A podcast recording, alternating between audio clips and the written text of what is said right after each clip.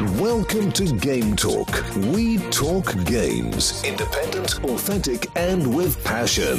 Here is your host, Joey. Herzlich willkommen hier im Game Talk.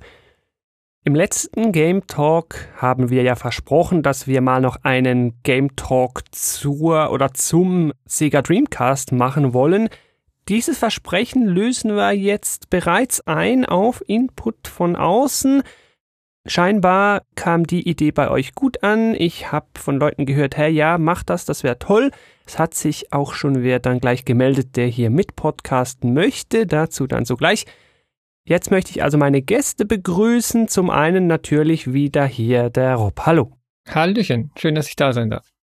Wie wir im letzten Game Talk in der Nummer 117 rausgefunden haben, bist du ja riesen Dreamcast-Experte hier im deutschsprachigen Raum. Entsprechend war es ja klar, dass du hier wieder auftreten sollst. Ja, Experte klingt irgendwie sehr hochtrabend. Also ich beschäftige mich bis heute sehr viel damit und betreibe halt mit als Co-Admin eine Dreamcast-Website. Von daher ein bisschen was weiß ich drüber, ja. Und die Webseite gibt's ja auch schon eine ganze Weile. Die wird natürlich wieder verlinkt sein in den Show Notes. Für alle Leute, die sie noch nicht kennen, hilft ihnen doch kurz, wo kann man deine Sega Dreamcast Webseite finden im Netz? Entweder unter sega-dc.de, das ist die Hauptseite, da haben wir einen Blog und ein Wiki dazu und dazu gehört noch ein Forum, das ist dann segacity.de oder eben auch unter sega-dc.de zu finden und da haben wir halt eine kleine Community, die da seit Jahren über den Dreamcast schreibt. Sehr schön. Dann die zweite Stimme hier in diesem Game Talk, die sollte dir auch bestens bekannt sein. Das war der anfangs angesprochene Initiator, darf man fast sagen, dieser Episode oder sich anbietende Mitpodcaster. Ich darf einmal mehr hier begrüßen den Stefan. Hallo. Hallo. Und du bist selbsternannter wieder immer noch Dreamcast-Fan oder wie dürfte man dich hier untertiteln? Genauso. Du hast ja mal gesagt, dass du kein wandelnder Wikipedia-Artikel sein möchtest und gesagt hast, es sollen interessante Anekdoten eingestreut werden und dafür bin ich hier. Sehr gut. Die Konstellation heute ist nämlich sehr spannend. Wir dürfen hier das ganze Spektrum abdecken. Anfangend bei mir. Ich habe die den das Dreamcast nur am Rande mitbekommen. Ich darf vorausschicken, in der Schweiz war das Gerät sehr unbekannt. Dann haben wir den wahrscheinlich Vollprofi mit dem Rob und den Normalo immer noch Fan mit dem Stefan. Aber so haben wir eigentlich so das ganze Spektrum abgedeckt. Das finde ich ganz spannend.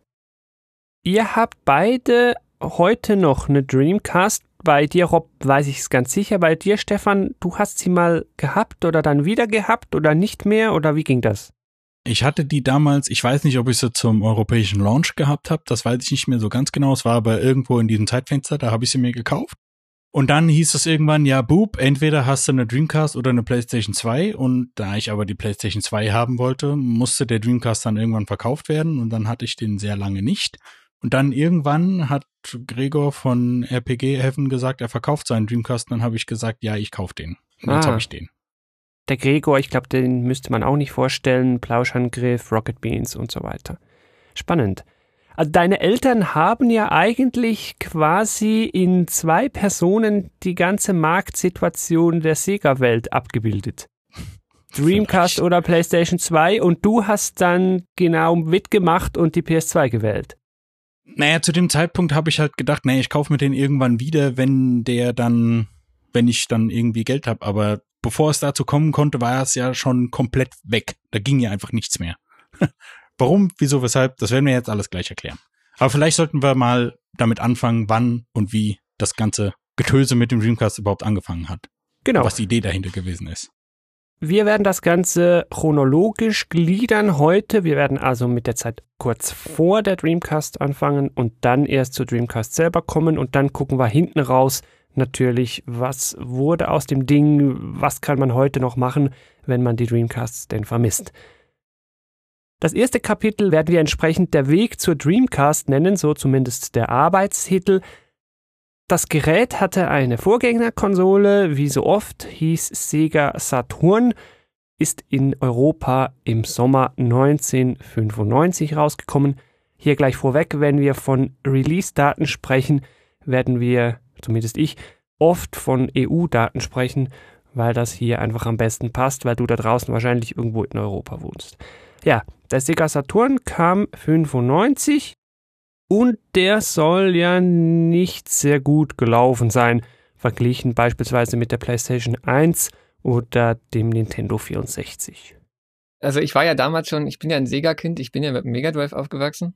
Und selbst an mir ist der Saturn irgendwie schon so ein bisschen vorbeigegangen. Also Ach, ich bin dann tatsächlich auch äh, letztendlich bei der PlayStation gelandet, nachdem ich vorher ein bisschen mit dem N64 rumprobiert hatte. So ging es, glaube ich, vielen anderen auch. Ähm, das große Problem des Saturns war aber einfach auch der, also das Ding war halt so, dass äh, Sega erst dachte bei der Entwicklung, dass sie jetzt weiter voll Hardcore auf 2D gehen und dann kam halt Sony an und meinte, jetzt ist langsam mal 3D angesagt und dann haben sie halt irgendwann so ein Zwischending gebastelt mit mehreren Co-Prozessoren, was wiederum die Entwicklung für die Entwickler, für die Spielentwickler super schwierig gemacht hat und deswegen hatten gerade so die Multiplattform-Titel, hast du halt angesehen, dass die auf dem Saturn nicht so gut waren, wie sie auf der Playstation zum Beispiel waren und dann hatte ja Sega vorher noch dieses ganze Theater mit dem 32X und diese Mega-CD, diesen ganzen Add-ons für das Mega Drive. Und hat dadurch ein bisschen die Leute vergrault, weil die halt dachten, wenn die jetzt irgendwie alle jedes Jahr irgendwie neue Hardware rausschießen, dann weiß man gar nicht mehr, was man jetzt kaufen soll. Ja. Und das hat halt irgendwie dazu geführt, dass sich der Saturn dann letztendlich in vielen Ländern und Kontinenten nicht so gut verkauft hat. Also ich glaube, in Europa lief er, glaube ich, in England tatsächlich noch ganz gut. Aber in Japan auch halt, weil die halt ja auch sehr 2D-affin sind, gerade durch die ganzen Schmaps und ähm, Beat'em-Ups, die ja auf dem Saturn kamen und die da bis heute Kultstatus genießen. Aber ansonsten ist er halt ziemlich gefloppt und deswegen, also habe ich auch selber damals, also ich habe jetzt nicht super viele Zeitschriften gelesen oder so, aber ich habe davon auch als Kind beziehungsweise Jugendlicher nicht so viel mitbekommen damals und äh, also ich bin in einer Kleinstadt groß geworden und da gab es halt eine Videothek und da habe ich meine meisten Infos über Videospiele gekriegt und da gab es auch keinen Saturn, der hat da nicht stattgefunden. Da gab es eine N64 und eine PS1 und das waren so, in meinem Freundeskreis hatte auch niemand einen Saturn, deswegen habe ich das quasi damals so halb, halb übersprungen, habe den dann viele, viele Jahre später nachgeholt, aber damals habe ich das auch nicht wirklich mitbekommen. Sehr ähnlich habe ich das auch erlebt. Ich kannte oder ich kenne bis heute niemanden persönlich, der eine oder einen Saturn besessen hat. Gleiches gilt interessanterweise auch für die Dreamcast. Also in meinem Freundeskreis hatte niemand eine der beiden Konsolen. Also so bekannt war das Ding bei uns in der Schweiz. Dazu vielleicht dann später auch noch ein, zwei Worte. Bei uns war einfach PlayStation und Nintendo da vertreten. Stefan, wie war es bei dir? Vorgänger, Sega Saturn, bei dir ein Thema? Nope. Ich hatte ein Super Nintendo und direkt danach eine PlayStation 1 und mich hat dann erst der Dreamcast interessiert. Okay.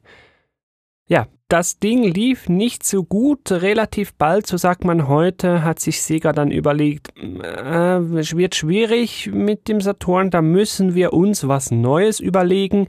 So ist der Gedanke geboren, die Dreamcast zu schaffen, die damals natürlich dann noch nicht Dreamcast hieß. Rob, ich weiß, du hast da gutes Wissen, was die Entwicklung dieses Geräts betrifft die war ja auch schon von Ups und Downs geprägt. Der Ansatz war da relativ speziell. Ich meine, da gab es doch irgendwie zwei konkurrierende Teams, die da Ideen etc. entwickelt haben. Ja, also wie gesagt, Sega hatte ja vorher den Saturn und damit nicht so gute Erfahrungen gemacht, vor allen Dingen eben auch, weil sich viele Entwickler beschwert haben, dass das so schwierig zu programmieren war, weil er eben verschiedene Co-Prozessoren hatte und deswegen die Architektur, Architektur komplizierter war, so wie das dann zum Beispiel später bei der PS3 ja auch der Fall war. Hm.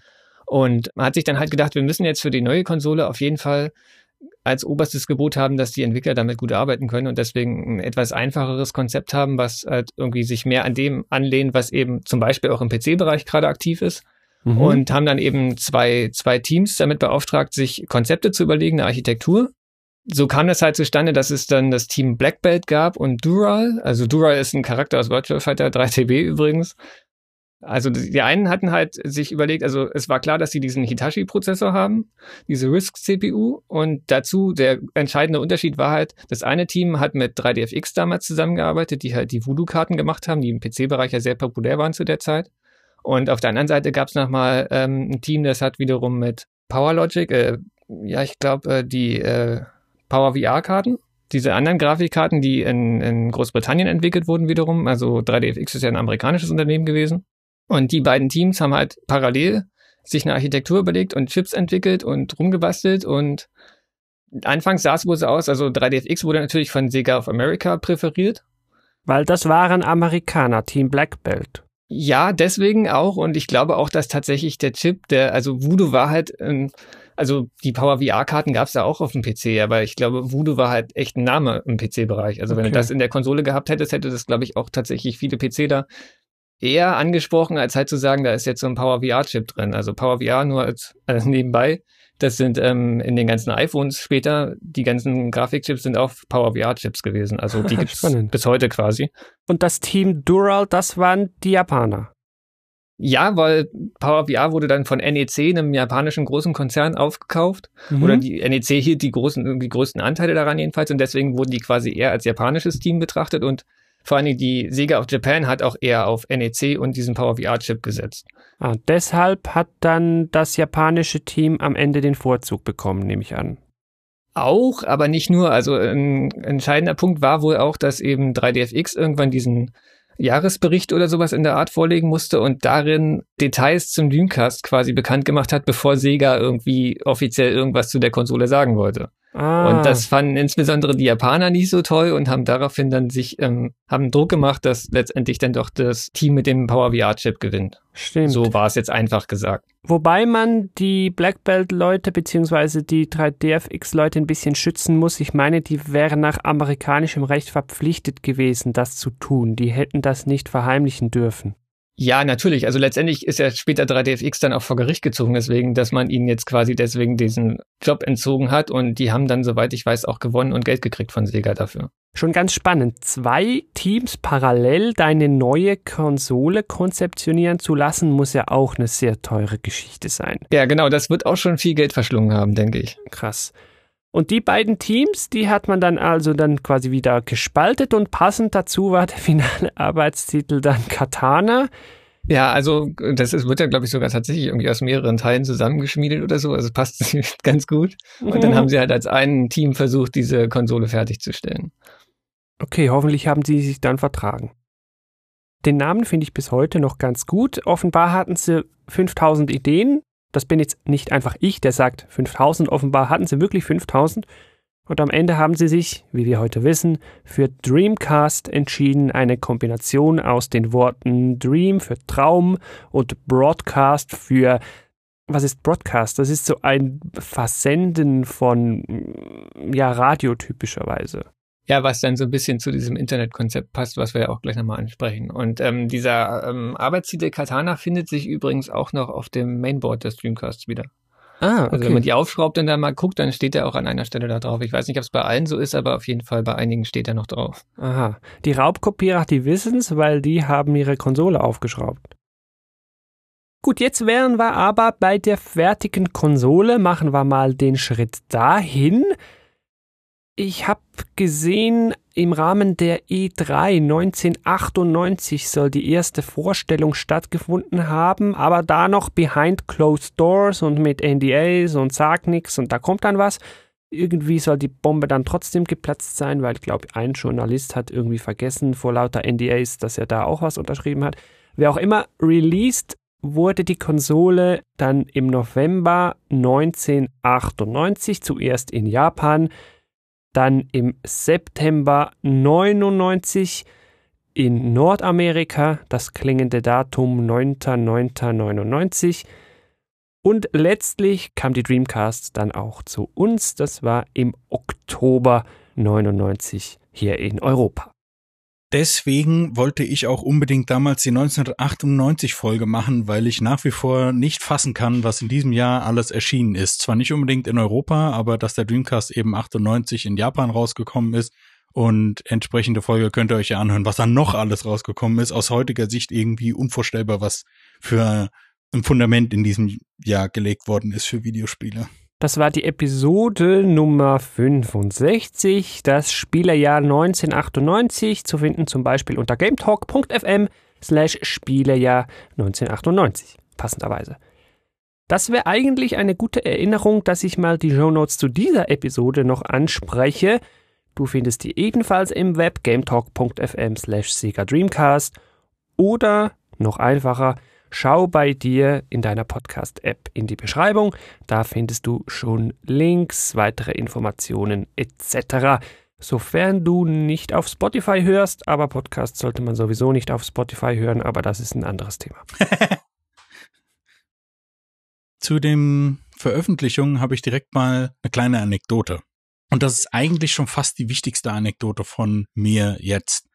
Weil wir jetzt gesehen haben, dass der Dreamcast in Japan nahezu ein Jahr früher rausgekommen ist als in Europa, ist die Wartezeit natürlich, also ist eigentlich fast unvorstellbar, dass man heute sowas nochmal macht, dass man ein Jahr auf eine neue Konsole fast warten muss. Und ich war damals natürlich schon interessiert und wusste, dass es das geben wird, weil ich habe relativ viele Zeitschriften gelesen und war deswegen, was das angeht, auch immer über neuere Sachen informiert. Und mein Bruder, mein älterer Bruder war damals in einem Kampfsportverein und ein Kumpel von ihm, der hatte irgendwie Connections nach Japan und der hatte einen japanischen Dreamcast. Und ich habe meinem Bruder immer gesagt, ey, bitte, bitte, bitte, bitte, bitte, lad den doch mal bitte ein. Ich würde das gerne mal sehen. wie so wie man früher Freunde gemacht hat, man hatte die neueste Konsole. Und tatsächlich ist der mal vorbeigekommen mit dem Karton, mit dem Originalkarton und ich weiß noch genau, dass der so einen Schrummwandler dabei hatte und das war irgendwie, das habe ich halt als Kind damals irgendwie nicht so ganz kapiert, warum das sein muss. Das wurde, das Ding wurde unfassbar, das wurde so heiß wie die Sonne. Das war mega krass. Und dann hat er das angeschlossen und dreimal dürfte raten, was er als allererstes eingelegt hat. Und das erste Spiel, was er eingelegt hat, war selbstverständlich Soul Calibur. Mhm. Ich habe das gesehen und ich äh, es hat sich so angefühlt, als würde mein Gesicht schmelzen. Also das vom Stromumwandlungsding oder? Ja, von der Grafik. Ich meine, überleg mal, da war Super Nintendo 16-Bit, naja, alles naja, ja, okay. Dann PlayStation, Saturn und N64 ist so, ja, das ist zwar 3D-Grafik, aber irgendwie ist der auf der einen Konsole ein bisschen doof und auf der anderen Konsole auch ein bisschen doof und dann kam der Dreamcast und hey, das ist 3D-Grafik gewöhn dich mal dran. Das ist die Zukunft. Das wird hammergeil, oder? Na klar wird das hammergeil. Willst du das spielen? Du willst es jetzt sofort spielen. Guck dir mal diese, nicht nur diese Grafik ist hammergeil, sondern spiel das mal. Das ist das wahrscheinlich beste Prügelspiel aller Zeiten. Wahrscheinlich ist Soul Calibur 1 immer noch das beste Prügelspiel aller Zeiten. Ich sehe da schon einen Game Talk kommen für irgendwann in der Zukunft. Naja, jedenfalls kannst du schon mal ausrechnen, dass Soul Calibur einen sehr, sehr bleibenden Eindruck bei mir hinterlassen hat. Mhm. Und eben nicht nur grafisch. Das war ja das Krasse damals, dass es eben diese für damalige Verhältnisse, das ist Fotorealismus, so ungefähr.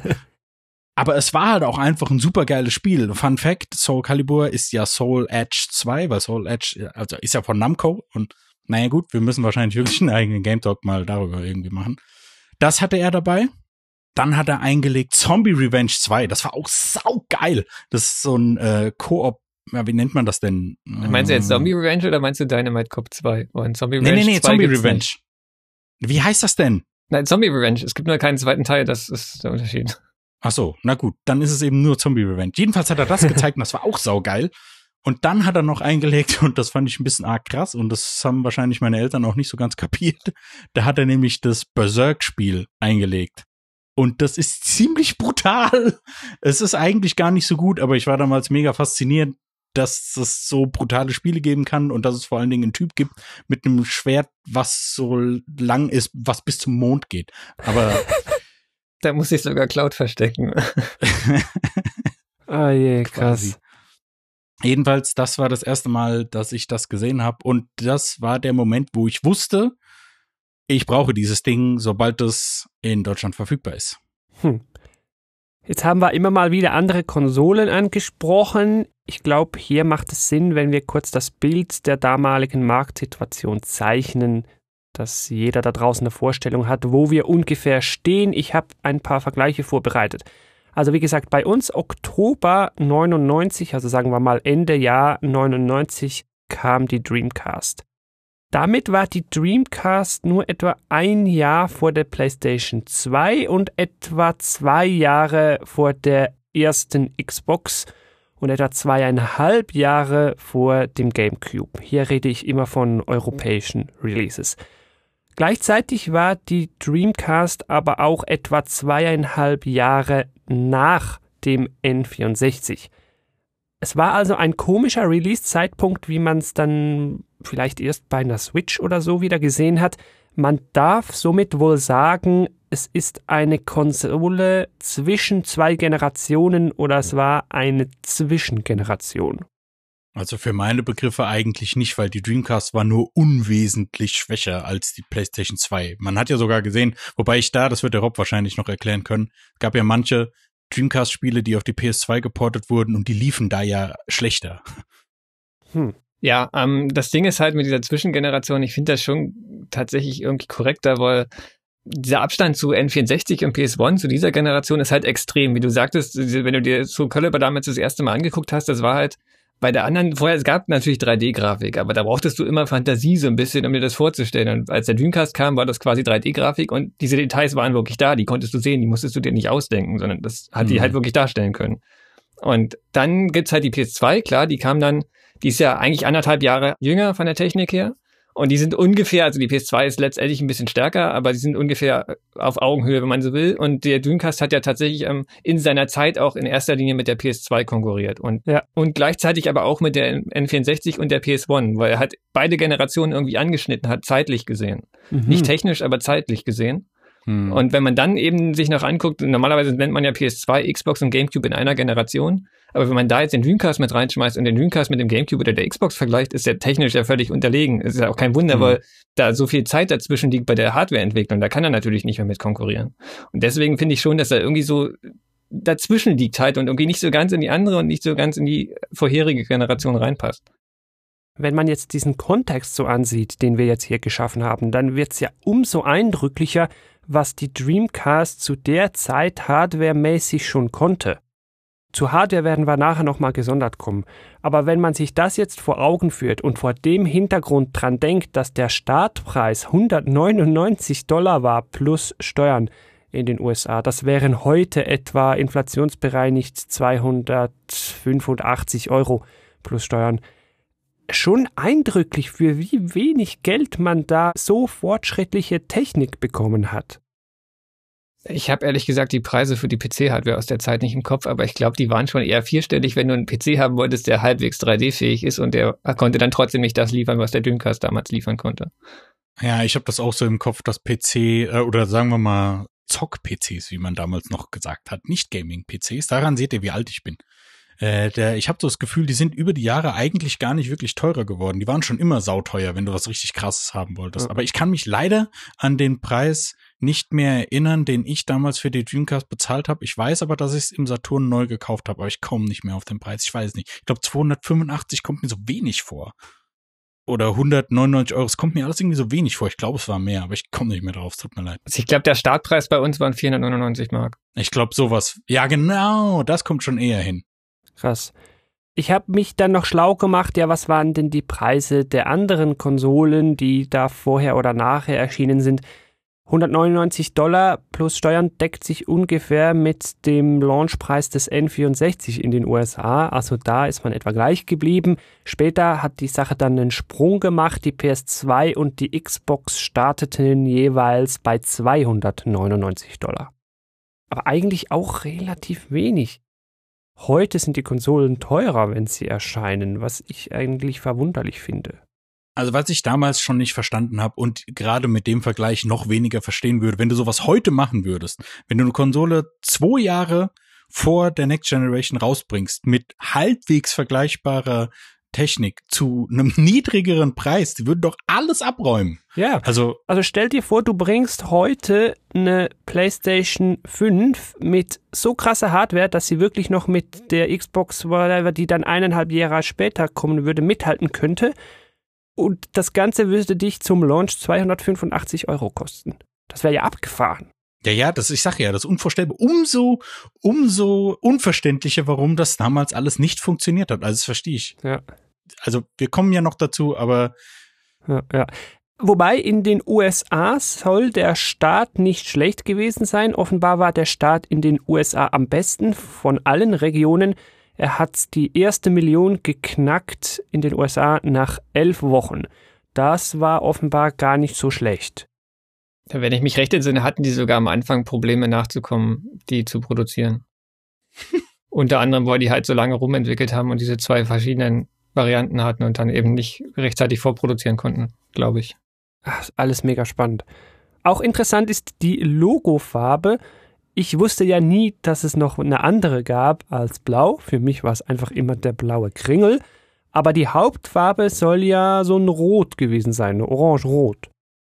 Äh, ja, in Asien, also in Japan, sind sie halt eigentlich gestartet mit diesem orange-roten Kringel, der sich dann da natürlich auch durch das ganze Marketing gezogen hat. Also die Kartons waren dann orange und so, aber bei uns in Deutschland gab es halt eine Firma oder gibt es immer noch, die nennt sich Tivola und die machen Edutainment, ähm, Lernsoftware und so ein Zeugs und deren Kringel sieht eigentlich fast genauso aus. Also sieht sehr ähnlich aus und dann sind sie auch noch ungefähr in einer ähnlichen Branche und deswegen hat Sega gleich von vornherein gesagt, nee, dann, dann machen wir das hier irgendwie anders und hat gleich für Europa den Kringel halt blau gefärbt. Hm. Wir wissen aber, nach der Dreamcast natürlich noch mehr als zum Launch der Dreamcast. Was hilft dir so eine hübsche Konsole, wenn du keine tollen Spiele dafür bekommst? Entsprechend hier nur ganz kurz die Launch-Titel. Wir wollen uns mal auf erwähnenswerte drei beschränken. Also die Launch-Titel sind ja leider bei den meisten Konsolen meistens irgendwie dann doch nicht so toll. Da gibt's ja meistens irgendwie den einen richtigen Kracher-Titel und der Rest ist eher so Trash, der gehetzt drauf portiert wurde oder so. Und in dem Fall war es halt auch so, dass Sega nicht gar, also obwohl sie ja dieses Jahr Zeit hatten zwischen dem Japan-Launch und dem europäischen Launch, kam da noch nicht so viel. Ich glaube, es waren elf Titel, wenn ich mich nicht irre. Und sowas, ja. wirklich erwähnenswert waren eigentlich nur ähm, Sega Rally Championship 2 halt. Dann natürlich Sonic Adventure, logischerweise. Das war ja auch in Japan schon der große Hit. Und dann eben Virtual Fighter 3 TB. Ja, und Virtual Fighter 3 TB hatte ich mir dann damals auch gekauft, aber ich habe daran nur ganz schwache Erinnerungen, weil wie gesagt, sich Soul Calibur so in meinen Kopf gebrannt hat, weil das, ich hatte immer im Kopf, dass Soul Calibur ein Launch-Titel gewesen ist, es kam aber erst ein paar Monate später raus. Wenn ich jetzt so drüber nachdenke, muss ich es irgendwie doch zum Launch gekauft haben. Ich habe halt leider keine äh, Kassenzettel mehr. Ich weiß das alles gar nicht mehr so genau. Es verschwimmt langsam leider alles. Und Virtua Fighter 3 war okay, aber wenn man halt weiß, dass es so Calibur gibt, dann ist halt, sind halt alle anderen Prügelspiele nicht so geil. Zu diversen, ich nenne es jetzt mal Leuchtturmspielen, werden wir nachher noch kommen. Wir bleiben jetzt aber noch im Release-Umfeld und holen mit einem Thema auf, das wir auch zuvor mal angerissen haben, und das ist die Hardware. Wir haben ja schon gesagt, die war ziemlich fortschrittlich ich habe mir die auch nochmal angesehen und ich kann es auch wirklich bestätigen und da sind sich die Leute offenbar auch einig. Wir hatten hier zum Beispiel schon einen VGA oder wie man hier halt sagt VGA-Output mit bis zu 480p nativ, wenn das Spiel denn mitgespielt hat. Das war schon ein deutlicher Sprung und sowas rein digital über VGA zu haben, das war offenbar schon ein großer Schritt, was ich heute auch nachvollziehen kann. VGA verbinde ich als Gamerkind jedoch mit Computerbildschirmen und ich hänge meine Konsole an einen Computerbildschirm ist eine Idee, die mir erst viel, viel später gekommen ist. Ich weiß also nicht, die Konsole war ja klassisch für den Fernseher gedacht. Gab es irgendwie Fernseher mit VGA-Anschluss oder was war da die Idee dahinter? Wisst ihr da was? Also ich glaube, es gab damals so Rückprojektionsfernseher, die tatsächlich 480p darstellen konnten. Das glaube ich. Also ich habe selber so ein Ding nie besessen, aber ich glaube, die gab es tatsächlich. Aber der Gedanke dahinter war, glaube ich, eher, dass du tatsächlich das Ding dann an ein PC-Display hängst. Also okay. zu der Zeit hatte ja auch, die meisten hatten ja tatsächlich den normalen Standrechner mit einem normalen PC-Monitor und da konntest du dir mit der VGA-Box halt dranhängen. Und das Bild ist dann auch echt super. Also das hat ja später die Xbox auch übernommen, für die gab es ja auch eine VGA-Box. Die hatte ja dann sogar 720p und bei manchen Spielen sogar 1080i und bei dem, bei der PS2 gab es das ja dann über Komponente und der Dreamcast hat halt losgetreten mit der VGA-Box, die dann tatsächlich, da gab es ja auch mehrere Varianten, drei, vier Stück von und das Bild ist halt echt super gewesen dann. Ach, das ist wirklich spannend. Aber beim Bild hat es nicht aufgehört. Das Medium ist ja auch immer wieder ein Thema. Das zieht sich ja fast bis heute durch. Worauf presse ich denn meine Spiele? Wir wissen zuvor, N64, da hat man sich quasi so RAM-Flash-Speicher-Dinger in Modulen gekauft, war sehr, sehr teuer, dafür Ladezeiten besser, aber mh, hm, ja, teuer. Sega hat sich da was anderes überlegt und hat die GD-ROM entwickelt, Gigadisk Read-Only Memory, und die hatte doch immerhin schon 1,2 Gigabyte Speichermenge. Ja, es sieht aus wie eine DVD. Es funktioniert auch wie eine DVD. Aber Junge, es ist keine DVD.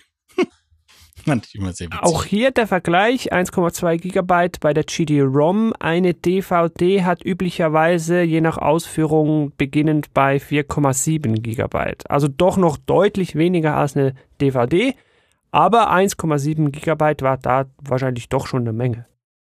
Ja, die konnte man übrigens auch nicht in ein normales Laufwerk legen. Also sollte man eigentlich nicht. Da kommt dann immer so ein Warnhinweis und so, wo das deine Lautsprecher beschädigen könnte und so ein Zeug. Und ähm, der PC konnte die auch nicht richtig auslesen. Da ist so ein kleiner Bereich, der ist ähm, so angelegt, dass den auch normaler, normales Laufwerk von einem PC lesen kann. Und da sind dann irgendwie manchmal bei manchen Spielen auch irgendwie noch Ordner hinterlegt mit Artworks oder so ein Kram. Aber in der Regel war das halt auch ein bisschen als Kopierschutz gedacht, glaube ich. Also nicht nur, aber auch. Sehen wir ja dann, wie gut das funktioniert hat. dann, was ich das Spannendste fand überhaupt, und da dürft ihr mir dann helfen, wie das damals umgesetzt wurde. Als ich das das erste Mal gesehen habe, da ist mir fast der Kopf explodiert. Die Dreamcast war damals 1999 schon online-fähig. Die konnte man also damals schon ans Netz hängen. Vergleich dazu wieder ein Gerät, das ich kannte, die PS2. Da war das am Anfang noch gar nicht möglich. Später konnte man so einen Adapter hinten dran pappen. Das war 2003 bei uns um den Dreh. Dann konnte man mit der auch online und etwa gefühlt zweieinhalb Spiele haben das unterstützt. Und bei der Slim-Version war dann der Netzwerkanschluss in der Konsole schon drin integriert. Aber 2003. Und die Dreamcast hatte das vier Jahre früher. Krass. Wie hat das funktioniert? Was haben die da gemacht? Ich konnte das damals leider nicht so wirklich nutzen, weil das Internet ist zu dem Zeitpunkt, wo ich den Dreamcast hatte, ich glaube, wir hatten da noch gar kein Internet. Ich habe auf einem Dorf gelebt und Ende 99 hatte ich noch kein Internet. Also da sind wir uns gar nicht so unähnlich, weil zu der Zeit war das Internet für mich auch quasi so ein bisschen Neuland. In also Deutschland gibt es ja heute noch kein Internet auf dem Dorf. Genau, also wie gesagt, ich komme aus einer Kleinstadt, also manche würde vielleicht sogar fast sagen Dorf, also 10.000 Einwohner oder so, da war das mit DSL und so und ISDN, also DSL war ja eh noch sehr weit weg, beziehungsweise nur auf ein paar Regionen beschränkt und ISDN hatte auch nicht jeder und ähm, also wir hatten eigentlich auch noch kein Internet zu Hause. Ähm, ich wusste, dass es das Internet gab. Ich habe mich dafür auch interessiert. Wir hatten auch einen PC zu Hause, aber das Ganze mit dem, da brauchst du halt Modem, was du irgendwie anschließen oder einbauen musst und so weiter und einrichten. Das war ja auch noch die Zeit, wo es noch AOL und so ein Zeugs gab. Ja, also für mich war dann letztendlich der Dreamcast tatsächlich der erste Schritt ins Internet, wo ich dann mir, also mich im ersten Forum, Videospielforum angemeldet habe und meine ersten Seiten angesurft habe und E-Mails verschickt habe und so weiter. Also nicht nur das Zocken, sondern eben tatsächlich auch wirklich das Surfen erleben, das Internet erleben. Das war, der, der Dreamcast war für mich quasi die Brücke dahin. Ich habe ja gar keine Vorstellung davon. Ich bin das erste Mal mit der 360 dann ins Internet, was die Konsole betrifft, vorher dann PC. Ja, also das hat folgendermaßen funktioniert. Also der, jeder Dreamcast hat ein Modem eingebaut. In Europa gab es hm. ein 33K Modem. Was, also ein normales 56K Modem ist der Standard gewesen zu der Zeit auf dem PC was schon ziemlich langsam ist. Also 56 mhm. Kilobit. Kilobit ist wirklich sehr langsam.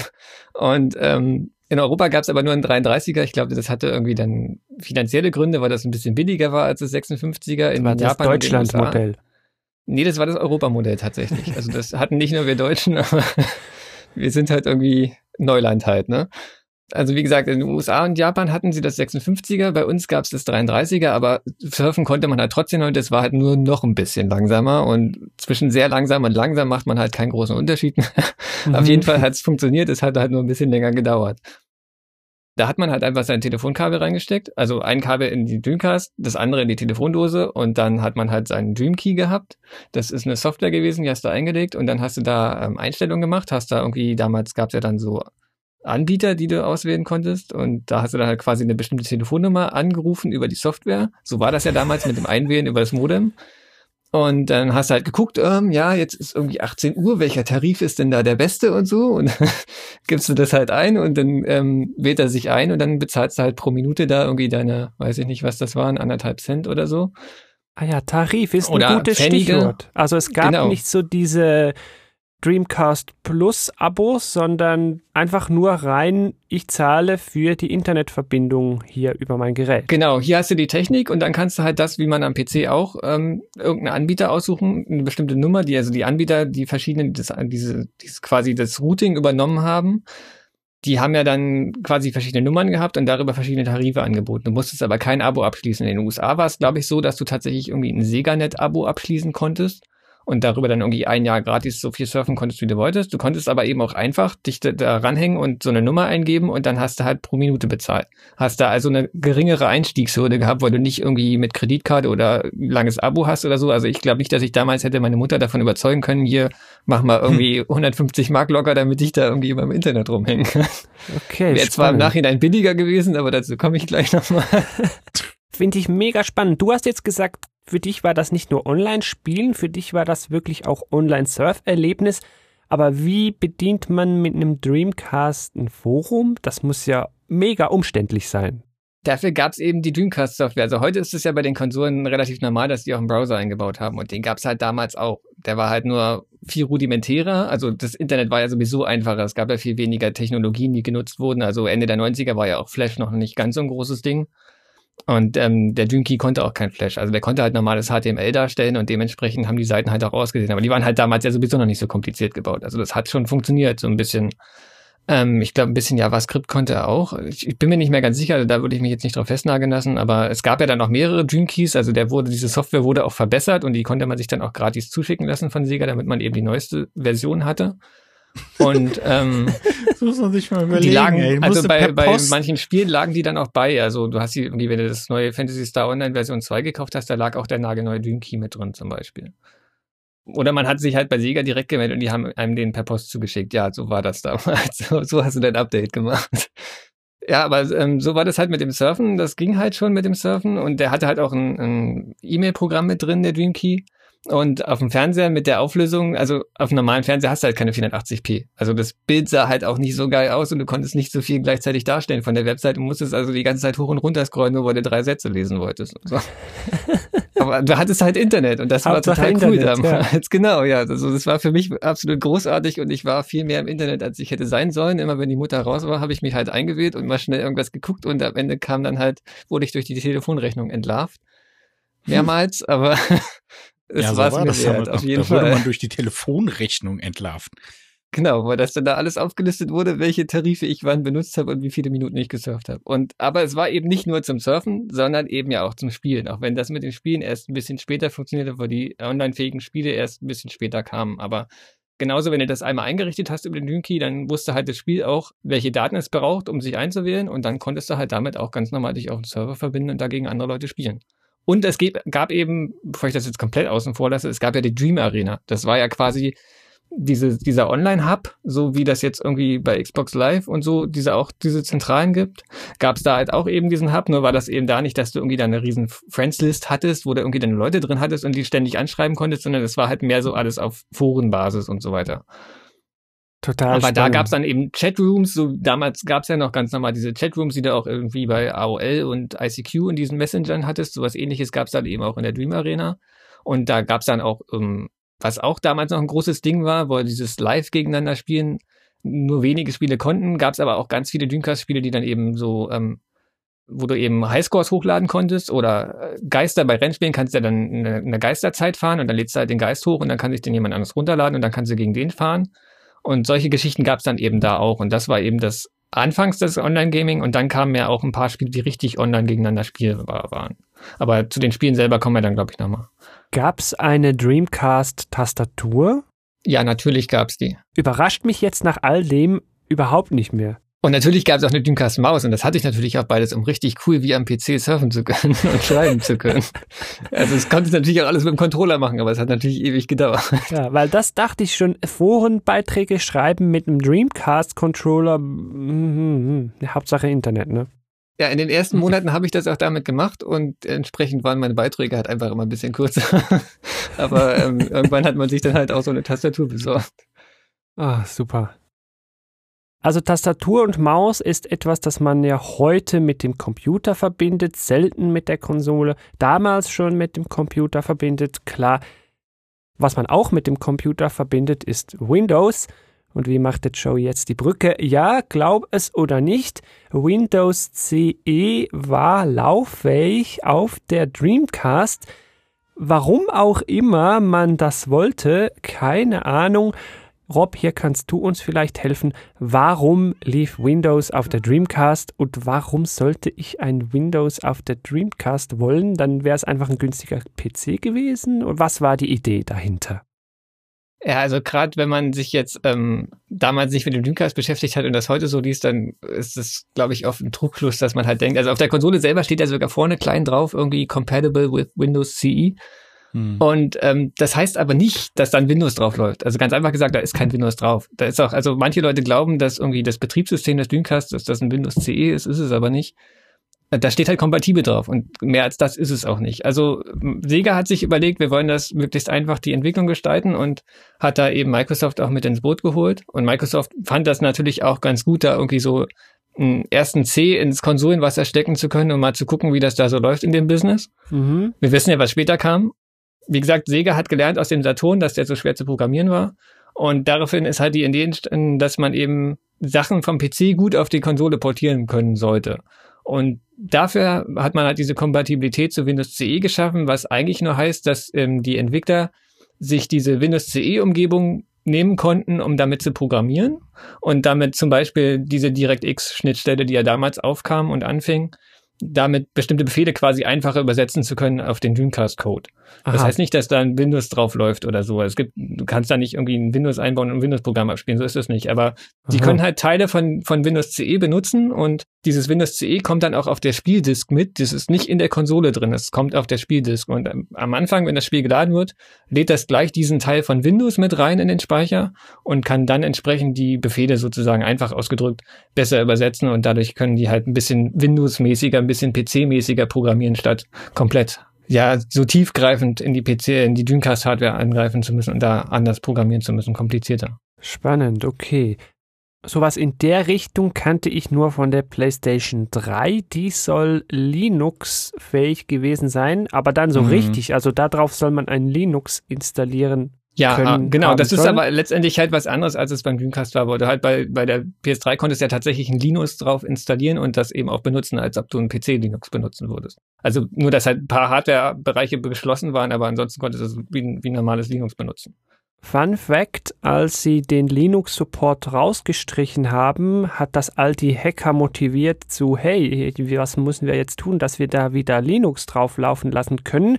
war mehr eine sportliche Geschichte, hatte aber dann zur Folge, dass sobald sie das System geknackt hatten, dann alle Raubkopierer auf den Plan geworfen haben und dann hat Raubkopieren auf der PlayStation 3 begonnen. Also wir lernen draus, wenn du Raubkopien verschieben willst, dann lass da nativ Linux drauflaufen, dann fühlen sich die Hacker nicht motiviert.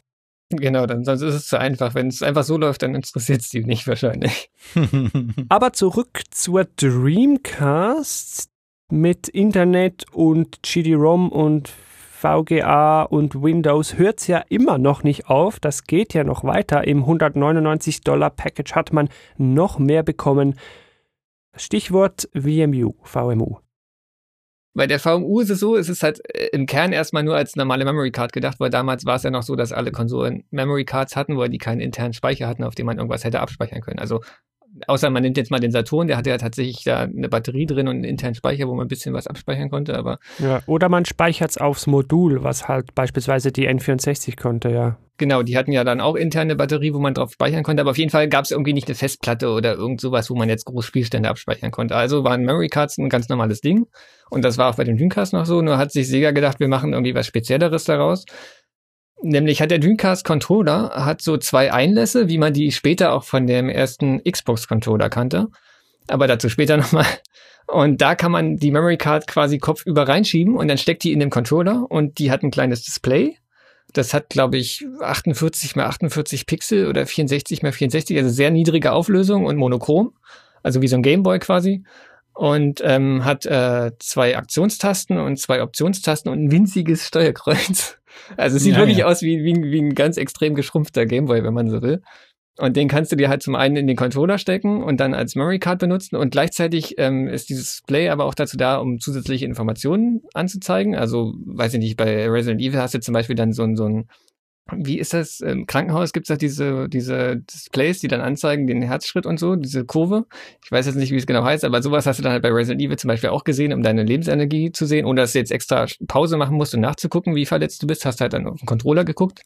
Was im Nachhinein vielleicht nicht ganz so günstig war, aber Resident Evil ist ein Horrorspiel, das spielt man wahrscheinlich im Dunkeln, wahrscheinlich siehst du gar nichts, wenn du auf deinen Controller guckst, weil es halt dunkel ist. Aber die Grundidee ist erstmal nicht verkehrt.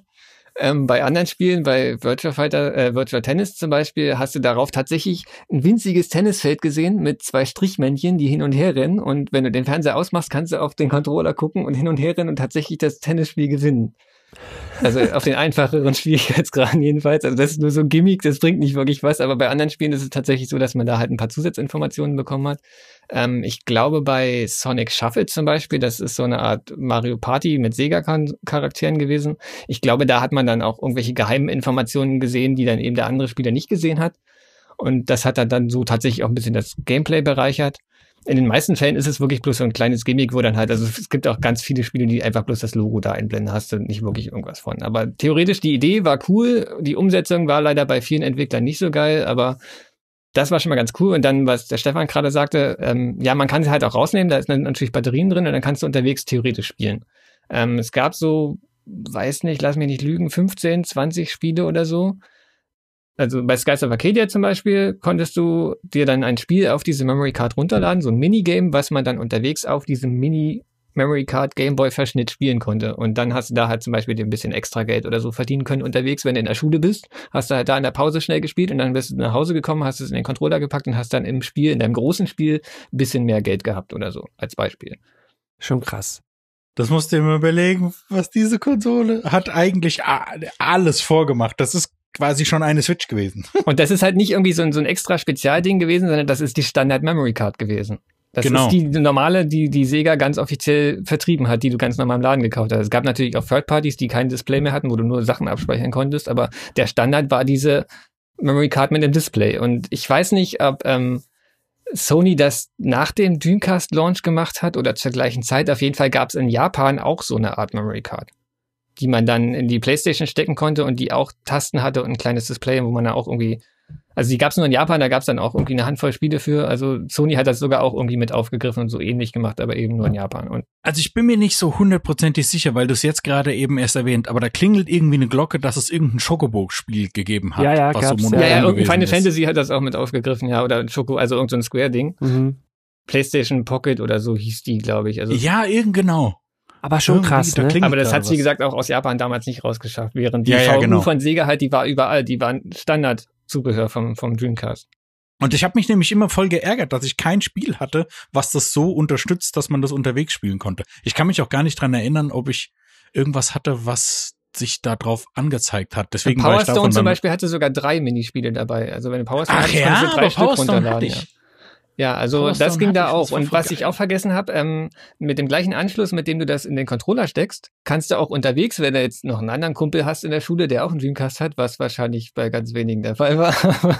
Äh, rein theoretisch konntest du dich dann in der Schule treffen und da habt ihr die Memory Cards zusammengesteckt und dann konntet ihr da Spielstände austauschen und so. Und theoretisch sogar irgendeins von diesen Minispielen gegeneinander spielen. Krass, das 1999 muss man sich mal mhm. vorstellen, was die sich schon alles nicht nur überlegt haben, was die auch umgesetzt haben in diese Konsole rein und dann immer wieder zu dem Preis. Ich finde das unglaublich. Wir haben noch nicht mal wirklich über die Spiele geredet. Wir haben nur gesagt, da sind welche ganz toll. Aber wir reden momentan immer noch von der Hardware. Und alleine, ja, was die ähm, mir fällt gerade noch was zu der VU ein, was vielleicht auch noch interessant Bitte. ist. Also, manche Leute finden das tatsächlich nervig, aber das gehört halt auch irgendwie zu dieser VMU dazu. Nämlich, wenn die Batterien alle sind bei der VMU und man steckt die in den Controller und man macht die Konsole an, dann piept die ganz laut. Als Hinweis darauf, dass die Batterien alle sind. Was viele Leute irgendwann extrem nervtötend finden, aber man kann das einfach umgehen, indem man hinten diesen Kontakt überbrückt mit einem Stück Plastik oder so was äh, normalerweise auch, wenn man die neu kauft, dabei ist. Aber darum geht's eigentlich gar nicht. Primär geht's darum, dass das Ding eben auch einen Lautsprecher hatte, mit dem man zum einen unterwegs halt hören konnte, was das Spiel so für Pieptöne von sich gibt. Also ein ganz einfacher, simpler Piepton. Und ähm, in manchen Spielen gab's halt auch, ähm, so wie das ja später dann auch zum Beispiel die Wii Mode von der Wii gemacht hat oder Jetzt der, der PS4-Controller kann das ja auch, der hat ja auch einen Lautsprecher drin. Und es gab halt eine Handvoll Spiele, die haben dann halt ein Signal an den Controller geschickt, an diese Memory Card und die hat angefangen zu piepen und dir damit ein Signal gegeben, dass irgendwas im Spiel gerade in deiner Umgebung ist und dass du da mal gucken sollst. Also bei Skies of Arcadia zum Beispiel gibt es irgendwelche Items, die sind irgendwo verbuddelt und immer wenn die anfängt zu piepen und immer lauter piept, quasi wie so ein Sensor, dann kannst du die da finden und ausbuddeln. Wenn du das nicht hast, dann findest du diese Gegenstände in Skies of Arcadia gar nicht, weil du halt das nicht hörst, dass die da sind. Finde ich mega krass. Hm? ja, dann hatte das Ding noch zwei, drei andere Features, analoge Trigger. Also da gab es offenbar nicht 0 und 1, sondern dann gab es dann auch Zwischenstufen bei den Trigger. Also wenig Triggern, ein bisschen mehr Triggern, Volltriggern. Ja, das klingt voll banal heute, weil das halt die Xbox schon hat und also alle Xbox-Controller hatten das und die PS4 hat es jetzt auch und so. Aber ihr könnt euch gar nicht vorstellen, wie krass ich das damals fand, als ich diesen Controller in der Hand hatte und ich hinten da diese, diese, wie so ein Abzug bei einer Pistole quasi drücken konnte und das, wenn bei meinem Rennspiel wirklich so richtig dosiert Gas sagen, geben konnte. Das, das ist war so krass. krass und neu. Ja, wenn du bei einem Rennspiel gewesen bist und dann so, oh, funktioniert das wirklich? Und du fängst halt an, das so ganz langsam und vorsichtig zu drücken und du merkst halt, oh, der fährt ja wirklich nur ganz langsam an, okay. Und dann Vollgas, zack, pup, und dann durchdrücken, wupp, und dann hat er, geil, geil, geil, geil, geil. Das, das, ah, geil.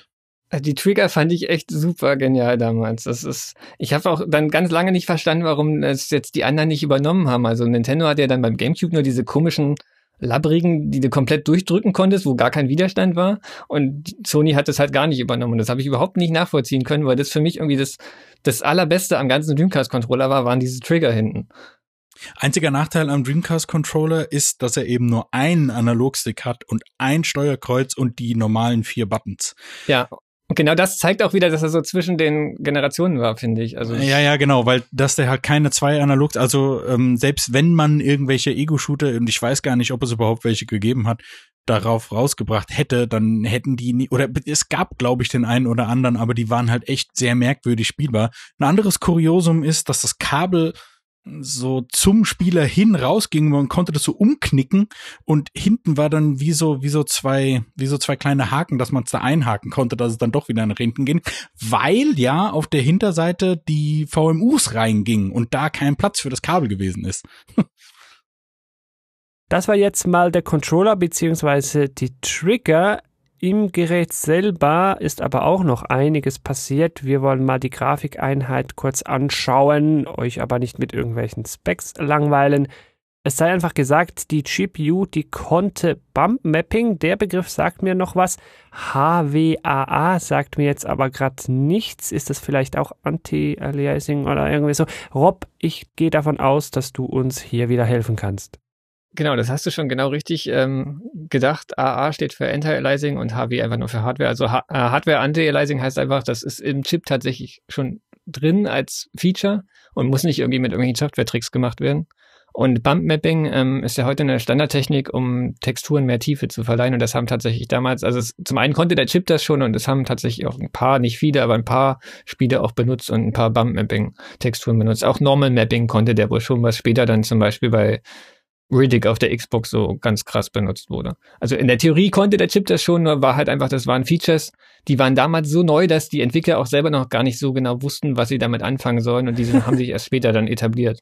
Und deswegen kommen die auch kaum zum Einsatz auf den Dreamcast. Also es gibt ähm, Hobbyentwickler, die eigene Engines für den Dreamcast schreiben und diese Features halt heute kennen, weil sie halt die, das Know-how von heute haben und die dann theoretisch in Tech-Demos und so auch mit benutzen. Da kann man sich das ganz gut angucken heute, aber damals gibt's halt kaum Spiele, die das großartig benutzt haben. Aber das Anti-Aliasing kommt tatsächlich bei fast allen Spielen zum Einsatz und deswegen sieht es halt alles nicht so jaggy aus, wie man das damals der, gerade den frühen PS2-Spielen nachgesagt hat. Also für die Leute, denen das nichts sagt, da geht's um Kantenglättung, dass du bei diagonal verlaufenden Kanten nicht so Treppeneffekte hast, sondern am liebsten einfach eine gerade Linie.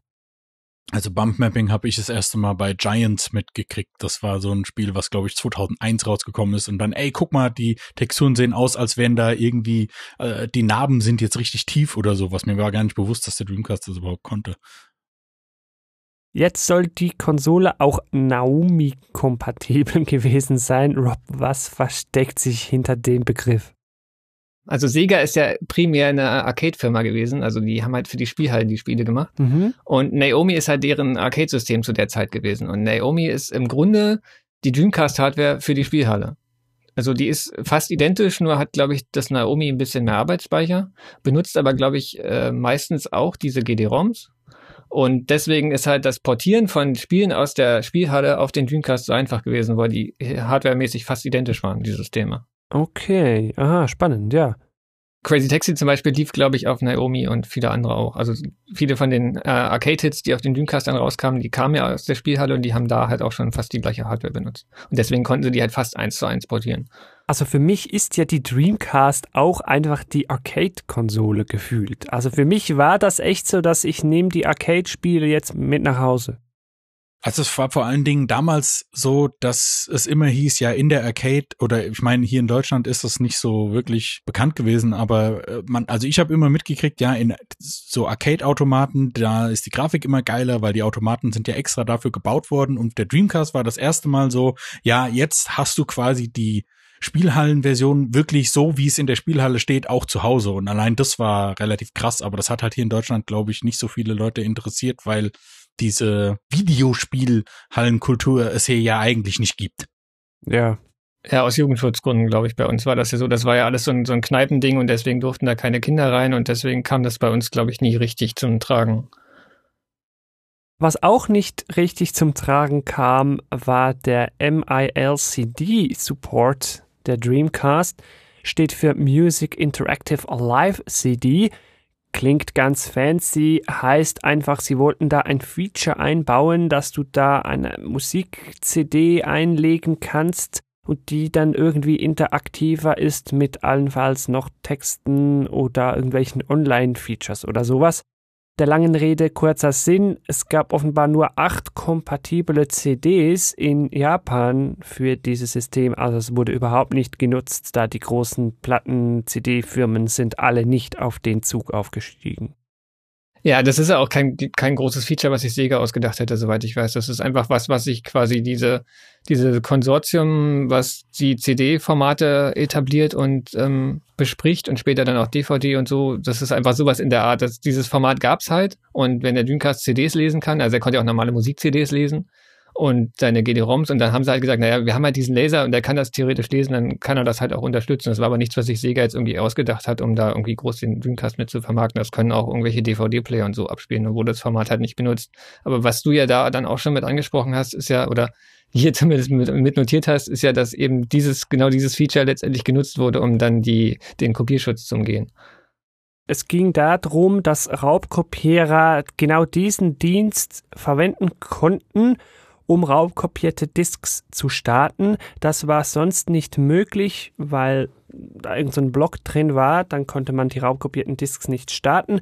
Die Raubkopierer konnten dann aber der Dreamcast vorgaukeln, hey, ich habe hier so eine MIL-CD und dann hat die Dreamcast gesagt, ah ja gut, das supporte ich ja, das starte ich jetzt und das war's dann auch schon. In späteren Dreamcasts soll das Feature dann sogar wieder rausgebaut worden sein, weil es niemand so genutzt hat, wie es gedacht gewesen wäre. Zum einen möchte ich dazu sagen, dass mir noch nie ein Dreamcast untergekommen ist, der das nicht unterstützt. Also es muss wirklich ganz, ganz wenige gewesen sein, die dann so produziert wurden, von den europäischen zumindest. Und ähm, zum anderen muss man dabei aber auch bedenken, dass ähm, normalerweise hat er eine GD-ROM und wir haben ja eingangs gesagt, die hat 1,2 Gigabyte Speicher theoretisch.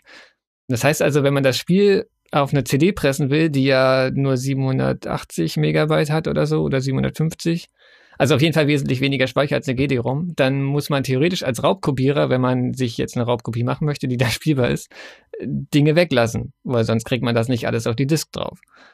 Und deswegen sollte man sich darüber im Klaren sein, dass wenn man halt so eine Raubkopie spielt, dass man dann eventuell nicht das Spiel spielt, wie es normalerweise wäre, wo eben Sachen fehlen. Spannend. Vorausgesetzt, ja. es ist ein Spiel, was die GD-ROM ausgefüllt hat. Es gab, natürlich auch welche, die haben den Platz gar nicht gebraucht, weil die sind so, die haben nicht so viele Texturen gehabt oder was weiß ich, die haben halt einfach den Platz nicht gebraucht und die würden natürlich auch auf eine CD passen. Aber gibt halt auch welche wie Shenmue oder so, die, die dann am Ende drei, vier GDs haben und die natürlich jeden, jedes Megabyte nutzen und da fehlt dann theoretisch was auf der CD, weil da halt nicht der Platz dafür war. Zeigt halt einmal mehr, dass auch das gewählte Medium selber schon ein Kopierschutz ist. Ja, in dem Fall auch, ja. Jetzt haben wir die zahlreichen Hardware-Features angesprochen, die ja doch sehr, sehr eindrücklich sind. Jetzt wollen wir noch den Sprung zu den Spielen machen, denn eindrückliche Hardware hin oder her, wir wissen es, am Schluss sind die Spiele entscheidend. Wenn da nichts Qualitatives kommt, dann hilft auch die beste Hardware nichts. Hier will ich voranschicken, wir werden hier ein paar Leuchtturmspiele erwähnen, wir werden sie aber nicht besprechen, weil sonst würde dieser Game Talk hier explodieren und man würde den einzelnen Titeln sowieso nicht gerecht werden können. Es wäre also intelligenter, zum einen oder anderen vielleicht in Zukunft mal noch einen eigenen Game Talk zu machen. So, das vorausgeschickt, fangen wir an. Soul Calibur, das viel angesprochene Kampfspiel. Stefan, Bühne frei. Was soll ich denn da noch zu sagen? Also das kam am 1. Dezember 99 dann in Europa dann raus wie gesagt, ungefähr anderthalb Monate danach und ich habe mir das sofort gekauft und ich habe das gespielt wie ein Irrer. Ich habe da, glaube ich, alles gespielt, was irgendwie spielbar gewesen wäre. Und jetzt könnte man sich überlegen, ja, aber was soll man denn in einem Prügelspiel alles spielen? Weil damals war es dann noch so, ja, du hast da deine Kämpfe gehabt und dann war vorbei. Aber nein, Soul Calibur hatte einen richtigen Story-Mode und man konnte da neue Waffen freispielen, man konnte da auch neue Figuren freispielen und das war einfach total geil. Also das war halt ein Singleplayer Beat'em Up. Das habe ich in der Form einfach noch nie gesehen und ja, wenn ich noch mehr dazu sagen würde, wäre zu viel. Aber das ist so ein, also das ist jetzt meine persönliche Wahrnehmung. Aber es gibt so so ein paar Spiele, die einfach, ich weiß gar nicht, wie ich das sagen soll, die im Olymp ganz oben sind und die auch einfach wichtig sind für das Medium und da gehört Soul Calibur halt einfach dazu. Das von dir zu hören, nicht mal ein JRPG. Hat ja nicht ohne Grund vier oder fünf Nachfolger gekriegt. Ja. Bis heute. Das Spiel, das ich persönlich immer mit der Dreamcast verbinde, auch wieder mit dem Link zur Arcade-Qualität oder Eigenschaft der Dreamcast, vielleicht eines der bekanntesten Dreamcast-Spiele überhaupt, Crazy Taxi, kam im Februar 2000 und es geht einfach darum, Leute möglichst schnell von A nach B zu fahren. Ist halt wirklich so ein, so ein Arcade-Spiel, hatte aber mega coole Musik. Das habe ich auch noch sehr gut in Erinnerung. Ja, es waren zwei Offspring-Songs und es waren na, eigentlich, naja, eigentlich sogar vier Bad Religion Songs. Und das hat mich halt auch nochmal musikalisch extrem geprägt, wo ich dann eben auch hängen geblieben bin. Aber es gibt da ganz am Anfang diese Stimme, die, die habe ich irgendwie nie so ganz verstanden, weil er sagt ja, hey, hey, come on over, here we go. Und ich habe nie verstanden, was er da eigentlich sagt. Ich würde aber sagen, dass es nicht nur mit dem mit der Musik ähm, zu verbinden ist, sondern ähm, was viele, glaube ich, vergessen, ist halt, dass es halt so ein Open World Racer war und das war damals auch schon ungewöhnlich. Also klar, man hatte das Time Limit und so, wenn man jetzt den normalen Arcade-Modus gespielt hat. Und man hat halt diese ganz große Stadt gehabt und konnte die theoretisch frei befahren und das war wirklich vollgestopft mit Gegenverkehr und du musstest überall aufpassen und dich durchschlängeln und so und da war richtig viel los in der Stadt und das hatte ich vorher so in anderen Spielen auch noch nicht so gesehen, dass da so eine Stadt so beliebt und so groß war und dass ich da eben die frei befahren konnte. Ja, aber sie haben das ja eben mit diesen Time Limits dann kompensiert und ich kann mich auch noch gut dran erinnern, dass da sehr viel nachgeladen wurde. Ja, also Pop-ups waren da schon krass, ja, klar, die waren schon stärker da, das auf jeden Fall. Aber es war trotzdem halt im Gegensatz zu den meisten anderen Spielen wirklich eine relativ große Fläche, die du benutzen konntest. Ja, das war auch mega geil. Ich habe mich auch mega gefreut, als ich dann die PlayStation 2 hatte, kam, kam es ja auch für die PlayStation 2 nochmal. Und ich weiß noch, wie ich damals gesagt habe, geil, mir wird nie wieder langweilig, weil Crazy Taxi ist das beste Fun-Game, was es irgendwie so gibt. Aber naja, ich weiß gar nicht, wann ich das das letzte Mal gespielt habe, aber. ah, und dann ein Spiel, ah, schwieriges Thema auf jeden Fall, Shenmue kam am 1. Dezember 2000. Das Spiel fand ich wirklich sehr, sehr gut.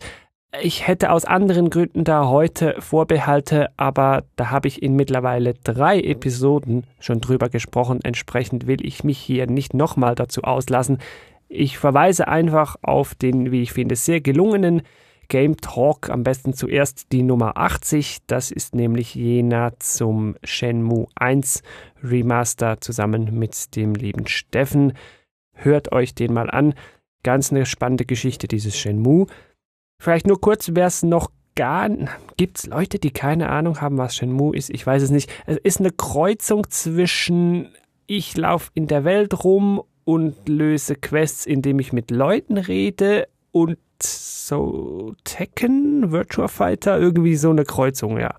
Eher Virtua Fighter, aber ich habe Shenmue leider selber nicht gespielt, weil das kam am 1. Dezember 2000 in Deutschland raus und da hatte ich den Dreamcast leider nicht mehr, weil ich habe die PlayStation 2 nämlich zu ihrem Launch gekauft und die kam am 24. November 2000 raus und dann habe ich wie gesagt Shenmue gerade so verpasst, aber ich habe sehr intensiv auf Shenmue gewartet. Es gab nämlich damals auch Dreamcast Zeitschriften. Wie ich schon gesagt habe, ich habe damals gerne die Zeitschriften gesammelt und gelesen und die haben das von oben herab gelobt und ich habe diese Screenshots damals gesehen und habe gedacht, das kann, das kann doch nicht wahr sein. Und in diesem, ich weiß noch genau, wie in diesem Text stand, ob man Shenmue spielt oder einen Blick aus dem Fenster nimmt, man mag kaum einen Unterschied feststellen, weil es einfach so absurd krass ausgesehen hat und ja, du kannst jede Schublade aufmachen, du kannst alles nehmen, du kannst alles machen. Es ist quasi das ist, das ist das perfekte, das wird das perfekte Spiel. Und ich habe da sehr, sehr stark drauf gewartet. Und umso ärgerlicher war es dann, dass es nicht mehr rechtzeitig rauskam für mich und habe das leider verpasst und hab's schlussendlich bis heute keinen einzigen Shenmue-Teil gespielt. Kann man ja heute sehr, sehr gut machen. Da kam ja der erste und der zweite wieder raus, zum Beispiel auch für die PlayStation 4. Wie gesagt, Vorbehalte anderer Art hört sonst mal in die entsprechenden Game Talks rein. Zumindest der erste, so als Einstieg, wird verlinkt sein hier in den Show Notes zu dieser Episode. Ja, oder Rob, hast du noch gerade was anzufügen zu Shenmue? Naja, eigentlich kann man es mit einem Wort beschreiben, bahnbrechend, würde ich sagen. Es war zu seiner Zeit wirklich absolut einzigartig. Das muss man dem Spiel wirklich lassen, ja. Hm. Jetzt reden wir schon wieder drüber. Deshalb machen wir hier den Cut und springen zu einem Spiel, zu dem der Stefan sicher auch einiges sagen könnte. Auf der Liste haben wir Grandia 2. Ja, also für mich, Rob wird dann hoffentlich gleich nochmal was zu Skies of Arcadia sagen, weil das ist auch ein JRPG, was ich damit verbinde. Aber Grandia 2 ist das, also für meine Begriffe, das JRPG auf dem Dreamcast gewesen. Das kam am 21. Februar 2001 raus. Entsprechend auch wieder geärgert, dass ich da den Dreamcast nicht mehr hatte. Allerdings gab es dann hier auch eine PS2-Umsetzung, die ein Jahr später gekommen ist. Die habe ich dann gespielt. Wenn mich nicht alles täuscht, war das das erste JRPG, was so komplette, kom komplette 3D-Grafik hatte, weil sonst war es ja früher immer, ja, das waren 3D-Render, äh, äh, Render-Hintergründe und das waren dann 3D-Figuren und da war dann alles aus Polygonen gemacht und das war sehr interessant. Und lustigerweise lief nämlich die PlayStation 2-Version schlechter als die Dreamcast-Version. Und Grandia 2 ist heute noch zwar ver verfügbar vom Prinzip her, das ist sogar auf der Switch verfügbar, dafür gibt es auch eine eigene Echo Crowd-Folge. Aber ich kann nur nach wie vor sagen, kauft euch bitte nicht diese Switch-Version, die ist wirklich scheiße. Die stürzt nämlich ab, hat, na, wobei diese Soundprobleme sind behoben. Es gibt auf Steam und GOG gibt es eine HD-Variante. Das macht wahrscheinlich mehr Sinn, die zu spielen.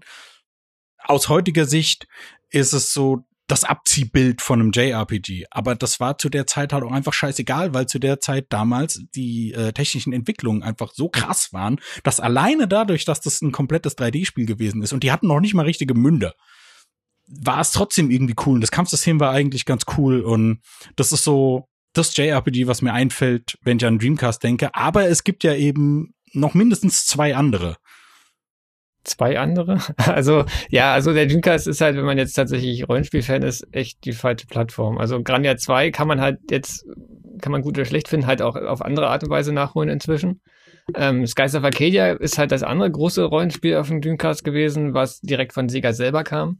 Und was ja dann auf dem GameCube auch nochmal einen Port bekam, der ein bisschen, also die große, das große Problem bei Skies of Arcadia ist für viele halt gewesen, dass die äh, Random Encounter Rate, also die, das Auftreten von Zufallskämpfen war halt da sehr hoch im Original und manchen Leuten ein bisschen zu nervig und deswegen haben sie das halt in diesem Port auf dem GameCube ein bisschen entfernt und äh, ein bisschen leichter gemacht. Und da ist, glaube ich, auch ein kleines bisschen mehr Content drin, aber ich glaube, die Version ist noch schwieriger zu bekommen als die Dreamcast-Version inzwischen. Ähm, auf jeden Fall ist das halt eher das Spiel, das Rollenspiel, was ich mit dem Dreamcast verbinde, aber ähm, es gibt halt auch nicht so viel. Also das bessere Rollenspiel ist meiner Meinung nach schon Grandia 2, da würde ich dir schon zustimmen. Aber vor allen Dingen hat Grandia 2 halt ein super geiles Kampfsystem. Ja, eben. Aber es ist halt kein, kein Rollenspiel, was ich jetzt explizit nur mit dem Dreamcast verbinde, auch wenn es zuerst da kam, wie der erste Teil, der kam ja auch zuerst auf einer Sega-Plattform, aber hm. die meisten Leute, glaube ich, haben es tatsächlich woanders gespielt und nicht auf dem Dreamcast. Ja, wahrscheinlich.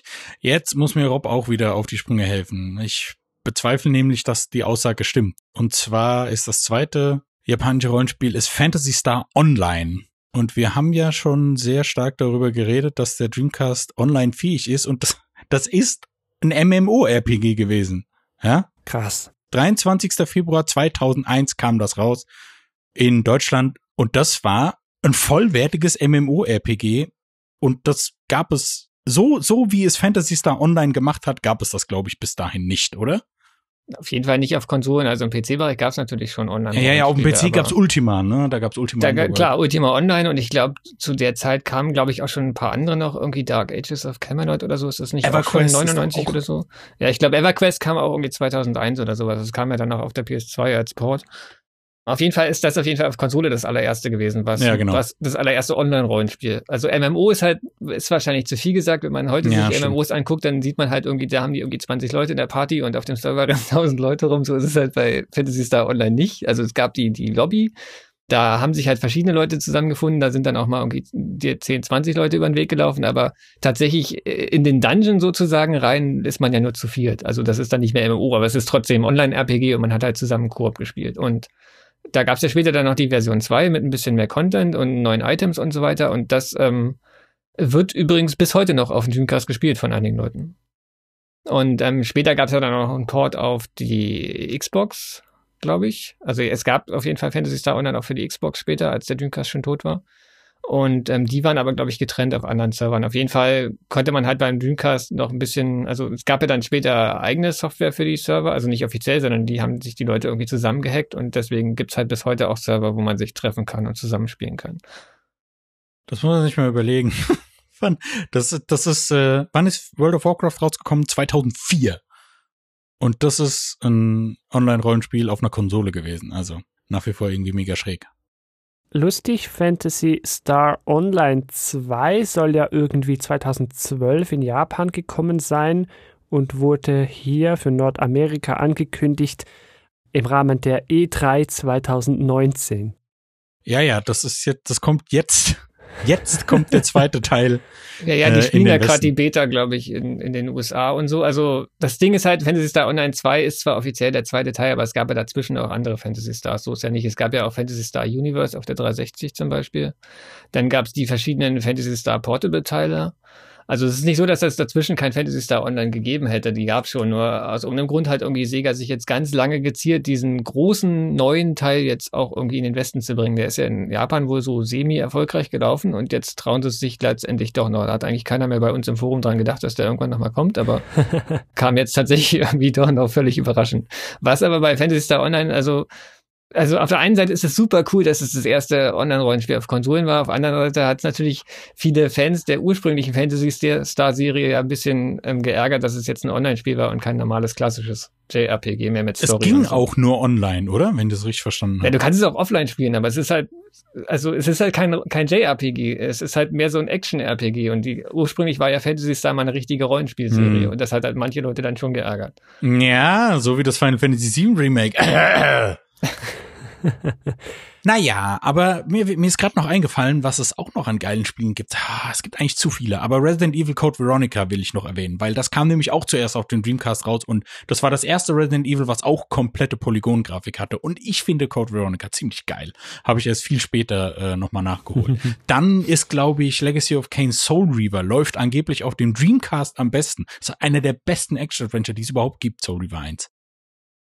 Power Stone ist auch so ein Multiplayer King, ja, weil der Dreamcast hat ja vier Ports direkt für die Controller gehabt und das ist so ein Brawler, äh, was, wie nennt man das? Arena Brawler, keine Ahnung. Jedenfalls hat das auch super viel Spaß gemacht und äh, das sind jetzt so die Sachen, die mir einfach so in den Kopf schießen.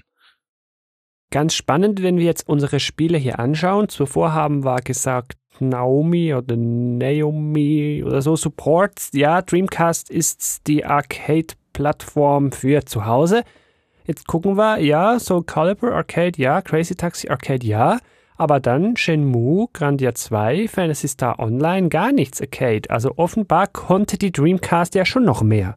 Ja, eben, das war ja der Witz. Die konnte eben, die konnte so viel bedienen. Und ah, da, da, gab es für jeden was. Es gab wirklich für jeden was.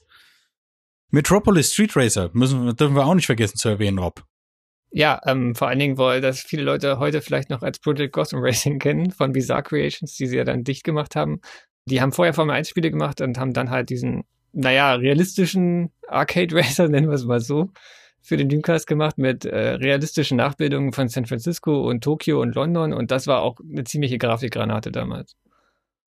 Und wenn ich mich richtig an diese Angry Video Game Nerd Episode erinnere, gab es da auch wirklich kuriose Dinge wie dieses Seaman. Also da war auch noch etwas Kreativität drum, ja.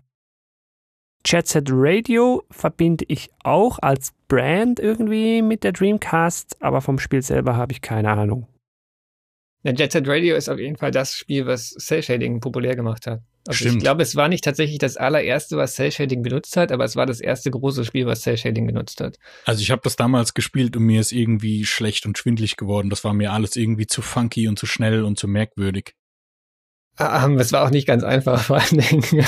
Aber ähm, das ist auf jeden Fall eine sehr außergewöhnliche Serie. Dann, also Serie ist vielleicht zu viel gesagt, es kam ja nur noch ein zweiter Teil auf der Xbox. Aber das ist auf jeden Fall ein sehr außergewöhnliches Projekt gewesen. Zum einen durch den Look, zum anderen durch die ungewöhnliche Musik auch. Und das Konzept halt, dass es, es war so ein bisschen Tony Hawk auf Inlinern, aber mit ganz greller, poppiger Musik. Also nicht, die Musik ist nicht poppig, aber die Grafik ist total poppig gewesen, so Pop-Art-mäßig auch, weil eben Cell-Shading und dann eben so total funkige Musik und es war irgendwie total anders. Um, äh, Spiele, die anders waren, gab es halt einige auf, auf dem Dreamcast, komischerweise. Vielleicht ist das auch das Problem gewesen. Die waren vielleicht zu anders, ich weiß es nicht. Also die waren wahrscheinlich nicht nur zu anders, sondern die waren ja auch alle ziemlich äh, zu teuer, weil gerade Shenmue war ja extrem teuer. Ja, von dem Budget von Shenmue hätten sie wahrscheinlich fünf andere Spiele machen können. also es hätte ja, halt glaube ich, nicht gereicht, wenn jeder Dreamcast-Besitzer das Spiel gekauft hätte. Stimmt, sowas habe ich auch mal gehört. Selbst wenn, ja gut, aber das liegt halt einfach daran, dass der Dreamcast sich nur knapp ähm, äh, über 10 Millionen Mal verkauft hat. No, wenn überhaupt. Das muss man sich mal überlegen, dass also ich frage mich bis heute, wie ein zweiter, ein zweiter Teil ist ja noch für den Dreamcast rausgekommen. Ne? Mhm. Ne? Ich verstehe nicht, wie das gehen konnte. Die hatten einfach ich viel Vertrauen oder schon zuvor viel versprochen oder so. Aber dazu hört doch mal in die Shenmue Podcasts rein. Es gibt einen Game Talk zum ersten, zum zweiten und zum dritten, also zu allen. zum ersten. Aber was jetzt dazu eigentlich auch passt, dieses, wenn du fragst, wie, wie konnte das denn sein, dass die noch einen zweiten Teil davon gemacht haben? Wenn der erste quasi schon die Firma fast in den Ruin getrieben hat und eigentlich zu wenig Konsolen verkauft wurden. Das zieht sich halt irgendwie komplett durch das Leben des Dreamcast. Also irgendwie ist es so, dass man immer denkt, Sega hat jetzt so aus Business-Sicht nicht unbedingt immer die cleversten Entscheidungen getroffen, sondern die haben irgendwie immer das gemacht, was sie dachten, das ist cooles Zeug, wenn wir das jetzt machen und haben einfach gehofft, die anderen Leute finden das auch cool und kaufen es deswegen und nicht, weil jetzt die Business-Analyse sagt, ja, das, das ist, das werden die Leute kaufen, sondern wir haben halt gedacht, das ist geiler Scheiß, den machen wir jetzt und das wird sich dann schon verkaufen und am Ende hat es aber keiner gekauft.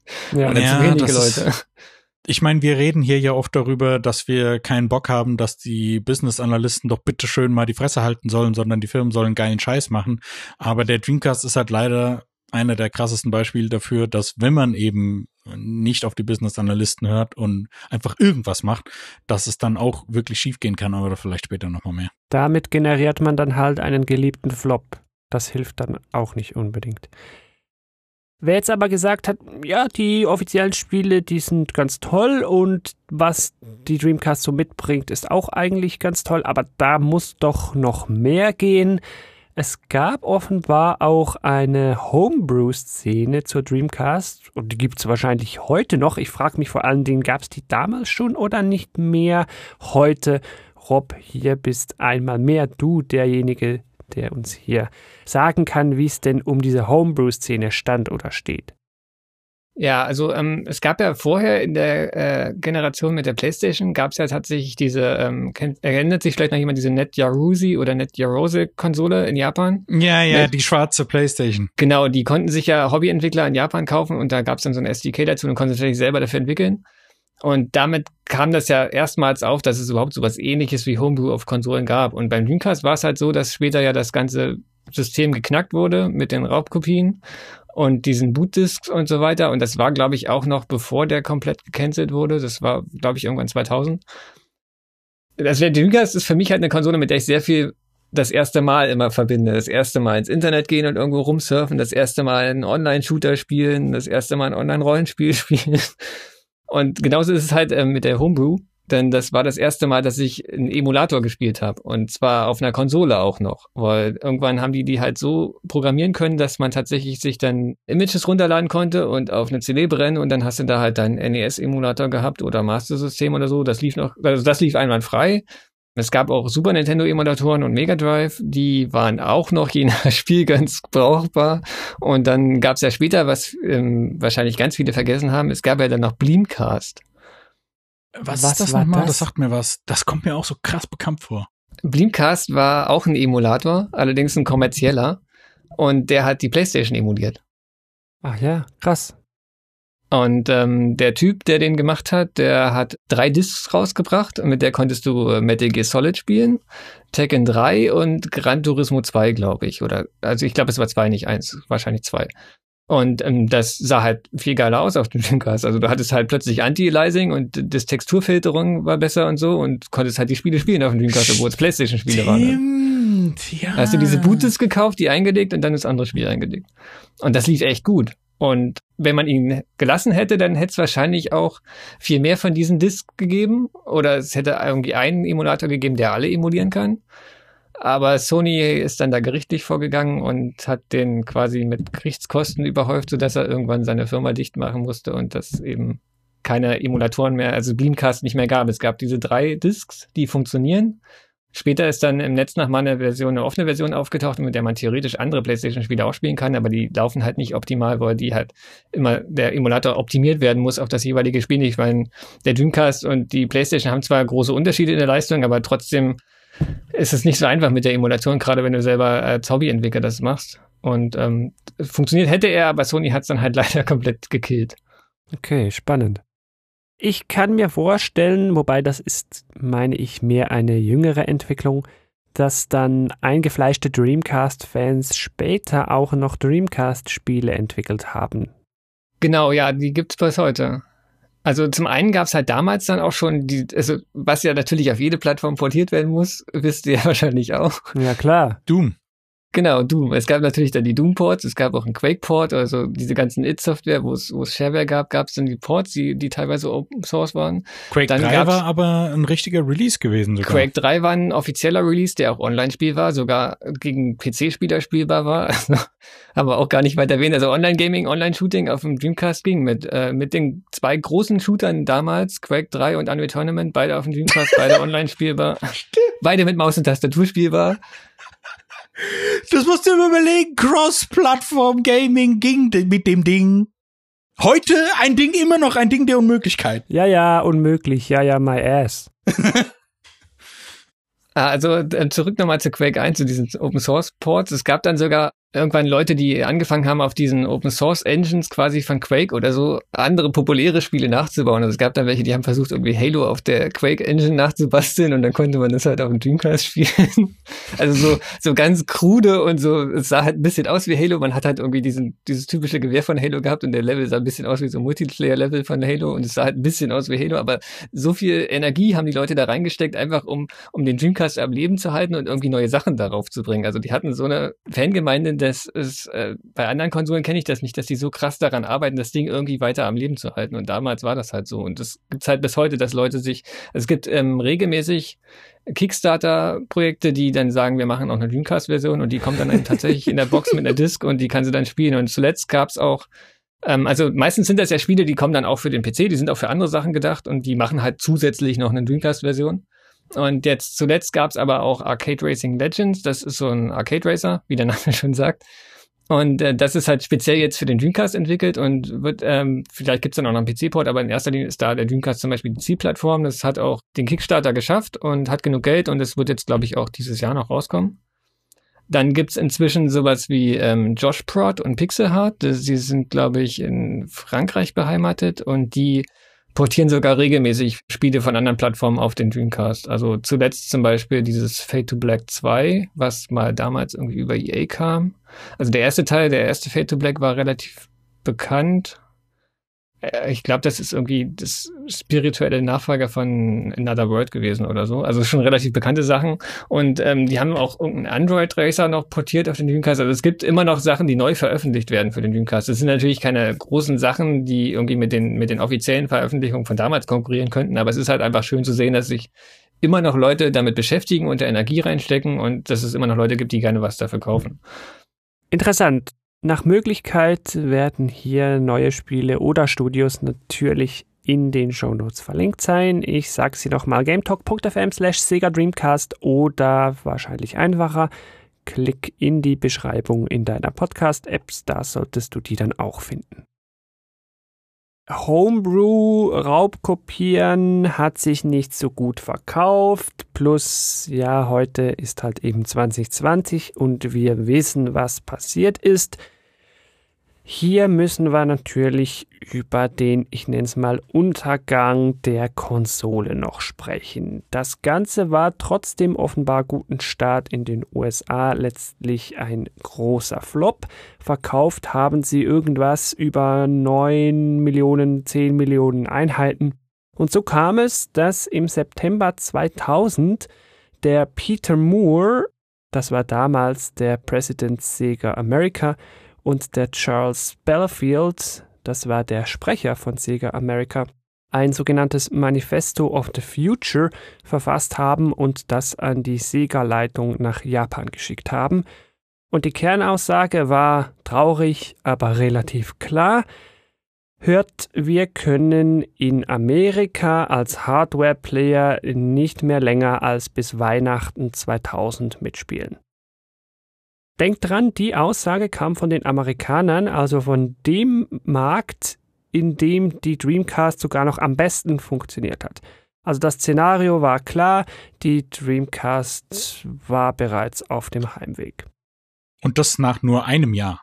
Ja, total schnell. Hier vielleicht ganz spannend, der Peter Moore, den Namen, den könnte man noch kennen. Der war später dann noch bei Microsoft tätig. Inwiefern das ein Zufall war, können wir vielleicht noch am Rande ansprechen. Er war dann aber auch noch für EA tätig und ist heute CEO vom Liverpool FC, vom Fußballverein. Und da ist er leider erfolgreicher als noch zu Dreamcast-Zeiten, muss ich als United-Fan hier noch kurz anmerken.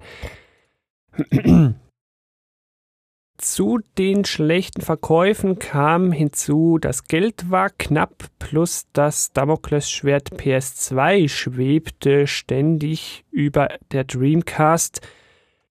Sie haben dann Ende Januar 2001 schon angekündigt, die Produktion der Konsole per März 2001 einzustellen und das war dann sicher der letzte Nagel im Sarg. Wie sagt man das? Gibt es das auf Deutsch? Ja, ihr wisst, was ich meine.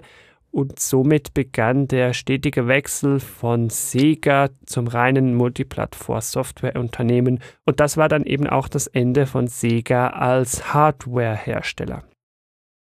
Das musst dir mal überlegen. Das bedeutet, Shenmue 2 war in der Entwicklung, als schon bekannt wurde, dass die Dreamcast eingestellt wird. Bald irgendwie, also das finde ich irgendwie total schräg. Das ist wirklich schräg, jetzt wo du sagst, ja. Und die haben ja am Ende wirklich noch alles probiert, um die Konsole an den Mann zu bringen. Also die war dann ziemlich bald, meine ich, noch für 149 Dollar plus Steuern zu haben. Ganz am Ende haben sie sie für 50 Dollar noch verkauft, einfach um die Regale noch leer zu bekommen und die Lager. Ja. Ich meine, überleg mal, warum ist Shenmue 2 wirklich, dass es noch rausgekommen ist, ja? Dass die da nicht den Stecker gezogen haben, das, das finde ich einfach total merkwürdig.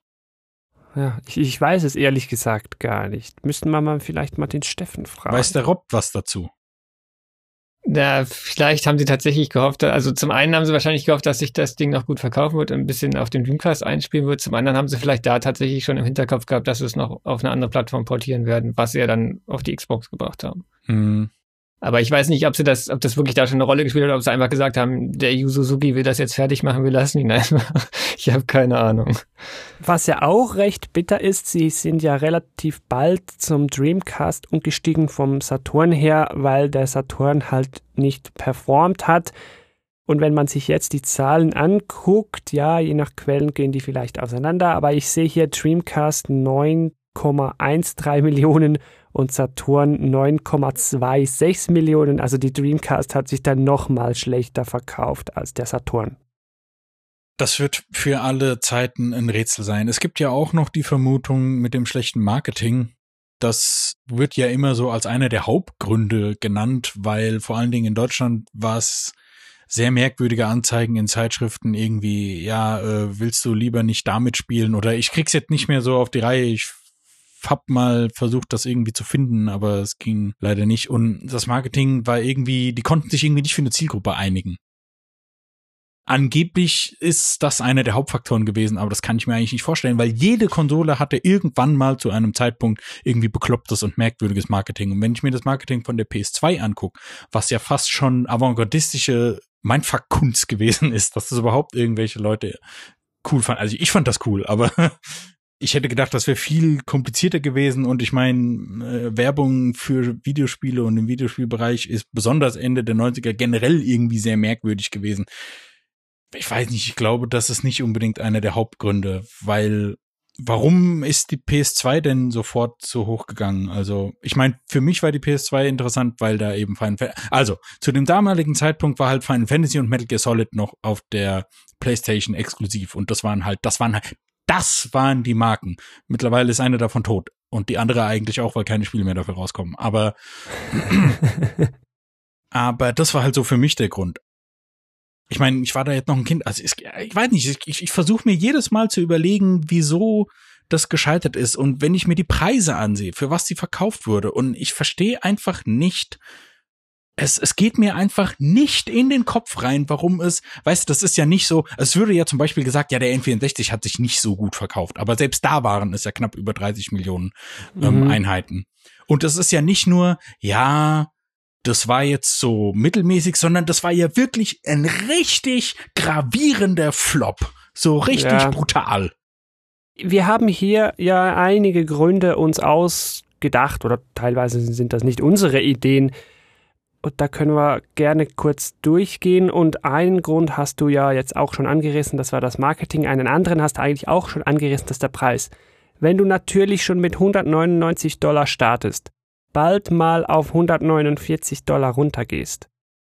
Für so ein Hardware-Monster mit so vielen Features, die müssen ja pro Konsole draufgelegt haben, jenseits von Gut und Böse. Das muss aber bewusst gewesen sein. Sie haben ja dann auch gesagt, ja, das Geld wollen wir über die Software machen. Okay, verstehe ich, das ist ein bekanntes Konzept, das läuft oft auch heute noch so bei den Konsolen.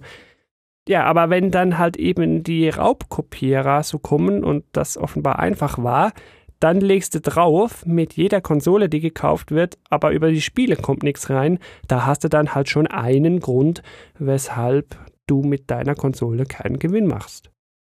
Ja, also ich habe, glaube ich, gelesen, dass ähm, die Adoption Rate, also wie man das so schön im Fachsprech sagt, dass die wohl bei dem Dreamcast teilweise wesentlich höher lag als zum Beispiel bei der PS2. Also dass die Leute, die eine Dreamcast gekauft haben, wesentlich mehr Spiele mitgenommen haben als die Leute, die eine PS2 gekauft haben.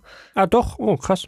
Also zumindest jetzt, was so die, die Launch-Verkäufe und so anbelangt und was auch die, also alles andere danach war ja nicht so weit weg vom Launch, weil so lange hat sie ja nicht gelebt. ja, ja, aber ähm, also ähm, ich weiß nicht, wie belastbar diese Zahlen sind, aber das habe ich jetzt jedenfalls auf mehreren Seiten schon gelesen.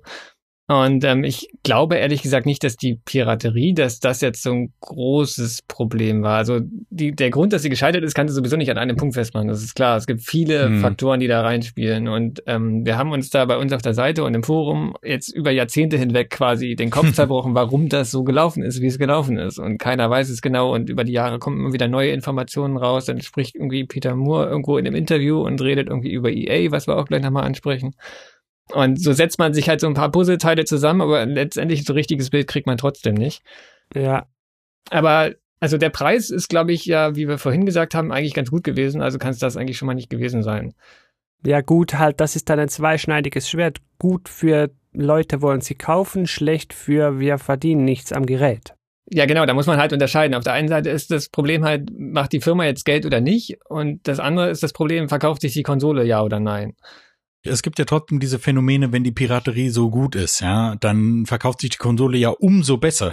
So Ja, ist es stimmt. nämlich zum Beispiel, ja, so war es bei der PSP. Ja, die ja. hat sich 80 Millionen Mal verkauft. Das war ein richtig krasses Ding. Unter anderem, weil man da so leicht, also eigentlich, also eigentlich gar nicht leicht, weil der Prozess an sich war relativ umständlich. Der Dreamcast war eigentlich viel leichter zu äh, hacken oder flashen und Dennoch hat auch das nicht dazu geführt, dass die Konsole öfter verkauft wird, weil wie wir ja festgestellt haben, ist die Bibliothek an sehr guten bis unfassbar guten Spielen vorhanden gewesen. Ja, ja. Ich glaube, ein Punkt, den wir spätestens hier mal reinbringen sollten, gerade wenn es um Bibliothek geht, sind halt eben die Spiele. Die Spiele sollen die Hardware verkaufen, die Regel, die gibt's schon lange, die gab's schon damals. Und die Dreamcast hatte halt nicht so den tollen Support durch andere Publisher und Studios. EA hat zum Beispiel gefehlt. Die Frage ist ja, warum? Und da gibt's auch nur Theorien. Wir haben von 3DFX gesprochen früher, die da herausgekippt worden sind. EA hatte offenbar viele Aktien an denen, dann waren sie nicht so glücklich über diese Entscheidung. Vielleicht hat das reingespielt. Sie wollten offenbar auch eine Sportspiel-Exklusivität für die Konsole, die haben sie nicht bekommen. Das hat sie auch nicht glücklich gemacht. Vielleicht hat das auch reingespielt. Das sind alles so Gründe, die heute rückblickend halt der Dreamcast nicht geholfen haben. Also du willst du willst quasi darauf hinaus, dass wenn EA nicht auf einer Konsole vertreten ist, dass die dann dem Untergang geweiht ist. Vielleicht war das damals mit ein Teil des Puzzles. Ja, ich habe jetzt einfach EA gesagt, aber es gab ja auch andere Unternehmen, die da gefehlt haben. Wir haben hier Squaresoft, Namco, Konami. Es sind ja eben alles nur japanische Firmen und ich will mich jetzt nicht irgendwie als Experte darstellen, aber es ist ja so, dass in, ähm, die, die Xbox verkauft sich halt in Amerika am besten, weil die wollen halt lieber die einheimischen Sachen haben, ja, und das merkt man ja vor allen Dingen eben auch an den Sportspielen. Ich meine, sowas wie Madden verkauft sich auch extrem gut in Amerika und hier in Europa hat dann eben EA mit FIFA gefehlt. Und das sind schon relativ krasse Stützen und Säulen, aber auch da reicht mir das irgendwie nicht. Aber wie gesagt, das sind wahrscheinlich eben ganz viele Puzzleteile, die zu so einem, die zu dem Ergebnis geführt haben. Ja, ich denke, wenn wir über den Support von anderen Entwicklern und Studios reden, dann denke ich schon, dass das ein ganz wichtiger Bestandteil des Problems war, weil eben Sega selber zwar seine Studios hatte und auch ein paar Unterstützer, aber die haben halt ihr Zeug gemacht und was ja, was wir jetzt irgendwie mal ein bisschen ausgeklammert haben, Sega ist halt irgendwie letztendlich doch immer, also die haben damals mit dem Mega Drive und Master System angefangen und waren da der Underdog und die sind eigentlich die ganze Zeit der Underdog gewesen und die sind halt einfach die haben nicht den großen Namen. Und wie du ja schon eben sagtest, für dich sind die großen Sachen Metal Gear und Final Fantasy gewesen. Und da musst du, glaube ich, Joey nachher nochmal so, ein- so einen Tusch einbauen, nachdem das die eine Serie tot ist. Ähm, auf jeden Fall ist es halt so, die, es haben halt diese großen Marken gefehlt, die die Leute schon von anderen Plattformen kannten. Was die vom Saturn kannten, ist egal gewesen, weil den Saturn haben nicht viele Leute gekauft. Dass die Leute rüberkommen, ist schön, aber das alleine hätte eh nicht gereicht, um den Dreamcast hochzubringen, weil es zu wenig Leute waren beim Saturn. Die brauchen also auf jeden Fall Leute von anderen Plattformen oder Leute, die vorher gar keine andere Plattform hatten. Und dazu brauchst du vor allen Dingen auch Spiele, die, also entweder brauchst du richtig gutes Marketing, um die Sachen, die du selber machst, die neu sind, zu vermarkten und den Leuten näher zu bringen. Wenn du das aber nicht machst, was ja wir schon gesagt haben, das Marketing war jetzt irgendwie nicht so geil, aus irgendeinem Grund hat Sega das total versäumt, seine Spiele tatsächlich mit also sich selbst bewerben zu lassen, indem sie einfach die Spiele zeigen. Stattdessen haben sie irgendwelchen Lifestyle-mäßigen Bullshit gemacht und die Spiele nicht gezeigt, sondern irgendwelche verqueren Ja. Botschaften oder so rübergebracht, die vielleicht irgendwie irgendein Hipster cool fand, aber die Spieler hat's halt irgendwie nicht interessiert. Also das hat man schon bei dem offiziellen Dreamcast-Magazin gesehen, dass auch irgendwie so ein komisches Lifestyle-Mac war und irgendwie die Spiele nicht richtig ins Zentrum gestellt hat. Und das haben sie bei der ganzen Werbung die ganze Zeit nicht gemacht, aus irgendeinem Grund. In Europa, in den USA war das anders, da haben sie es gut gemacht. Aber ich sag mal, also diese Sportspielgeschichte, ähm, da gab es ja auch dieses Interview, glaube ich, von Peter Moore. Ich glaube, dass das tatsächlich auch mit der Hauptgrund war, warum EA dann eben nicht mitgezogen hat. Aber jetzt, äh, dass, dass sie kein, kein Football hatten von EA, ähm, daran kann es nicht gelegen haben, weil die hatten jetzt, die hatten ja ihr, die haben ja Visual Concepts gekauft und die haben ja dann Mhm. Sportspiele gemacht. Die haben NHL 2K gemacht, die haben NFL Ja, 2K, 2K. NBA 2K und das waren zu ihrer Zeit waren das mit die besten Sportspiele überhaupt, weil die Ja. Ja, Grafik eben. war, war super, die waren teilweise online-fähig, die waren ähm, vom Simulationsgrad her enorm und da hatte EA riesen Konkurrenz und das wollte EA auch nicht.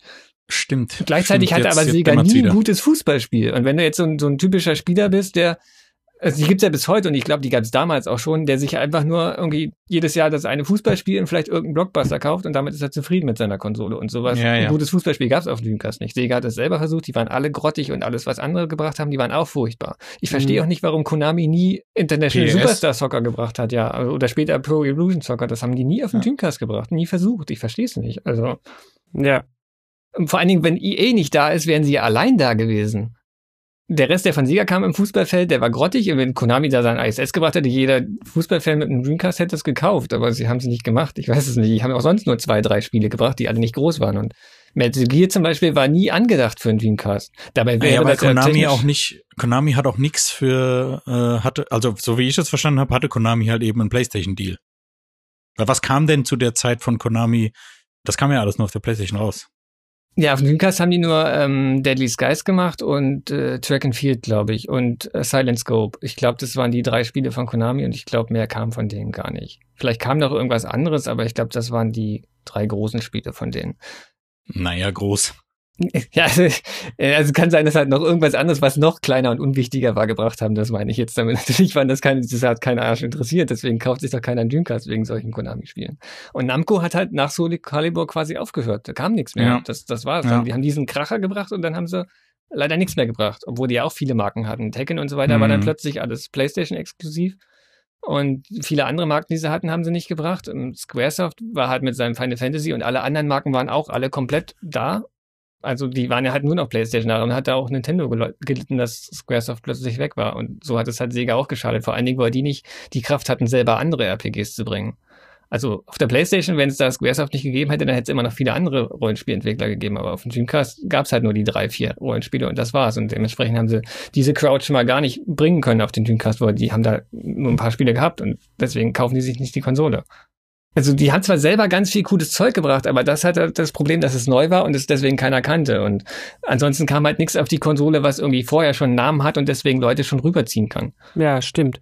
Und beliebte Marken, die es gab, das halte ich auch für einen guten Input, die haben dann halt keine Fortsetzung gesehen. Golden Axe, Streets of Rage, Panzer Dragoon, Shining Force.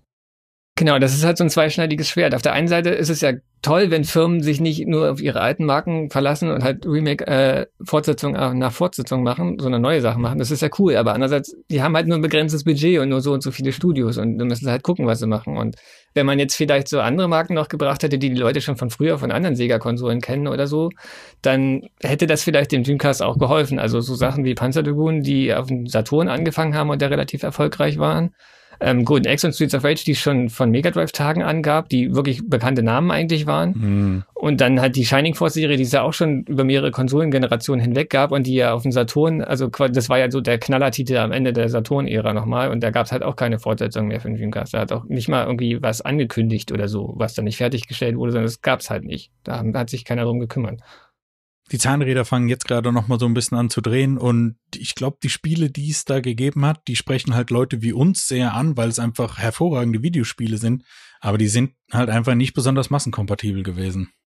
Ja, es sind halt vor allen Dingen halt Spiele, wenn du die spielst, dann findest du die geil, aber du kommst halt so schlecht darauf. Also du kommst nicht von allein darauf, hey, das ist da, das ist cool, das will ich haben, das kenne ich schon, bevor ich es gespielt habe. Und das ist halt alles neues Zeug gewesen und dann das schlechte Marketing dazu. Ich glaube, das war eine ganz fatale Kombination. Und was halt eben auch überhaupt nicht hilft, wenn du länger am Markt überleben willst, vor allen Dingen mit so einer Strategie wie wir verkaufen die Konsole bewusst zu günstig, ist, wenn du kein Geld hast. Und Sega kam halt schon aus einer sehr teuren Saturn-Zeit raus.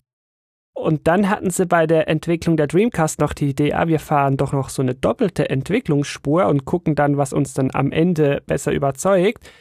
Also da war wohl einfach gar nicht mehr viel da, um sie über trockene Zeiten zu retten. Ich frage mich, wie man damals mit dem Wissen solche Entscheidungen fällen konnte, aber es ist nun mal so geschehen. Und es hat nicht geholfen.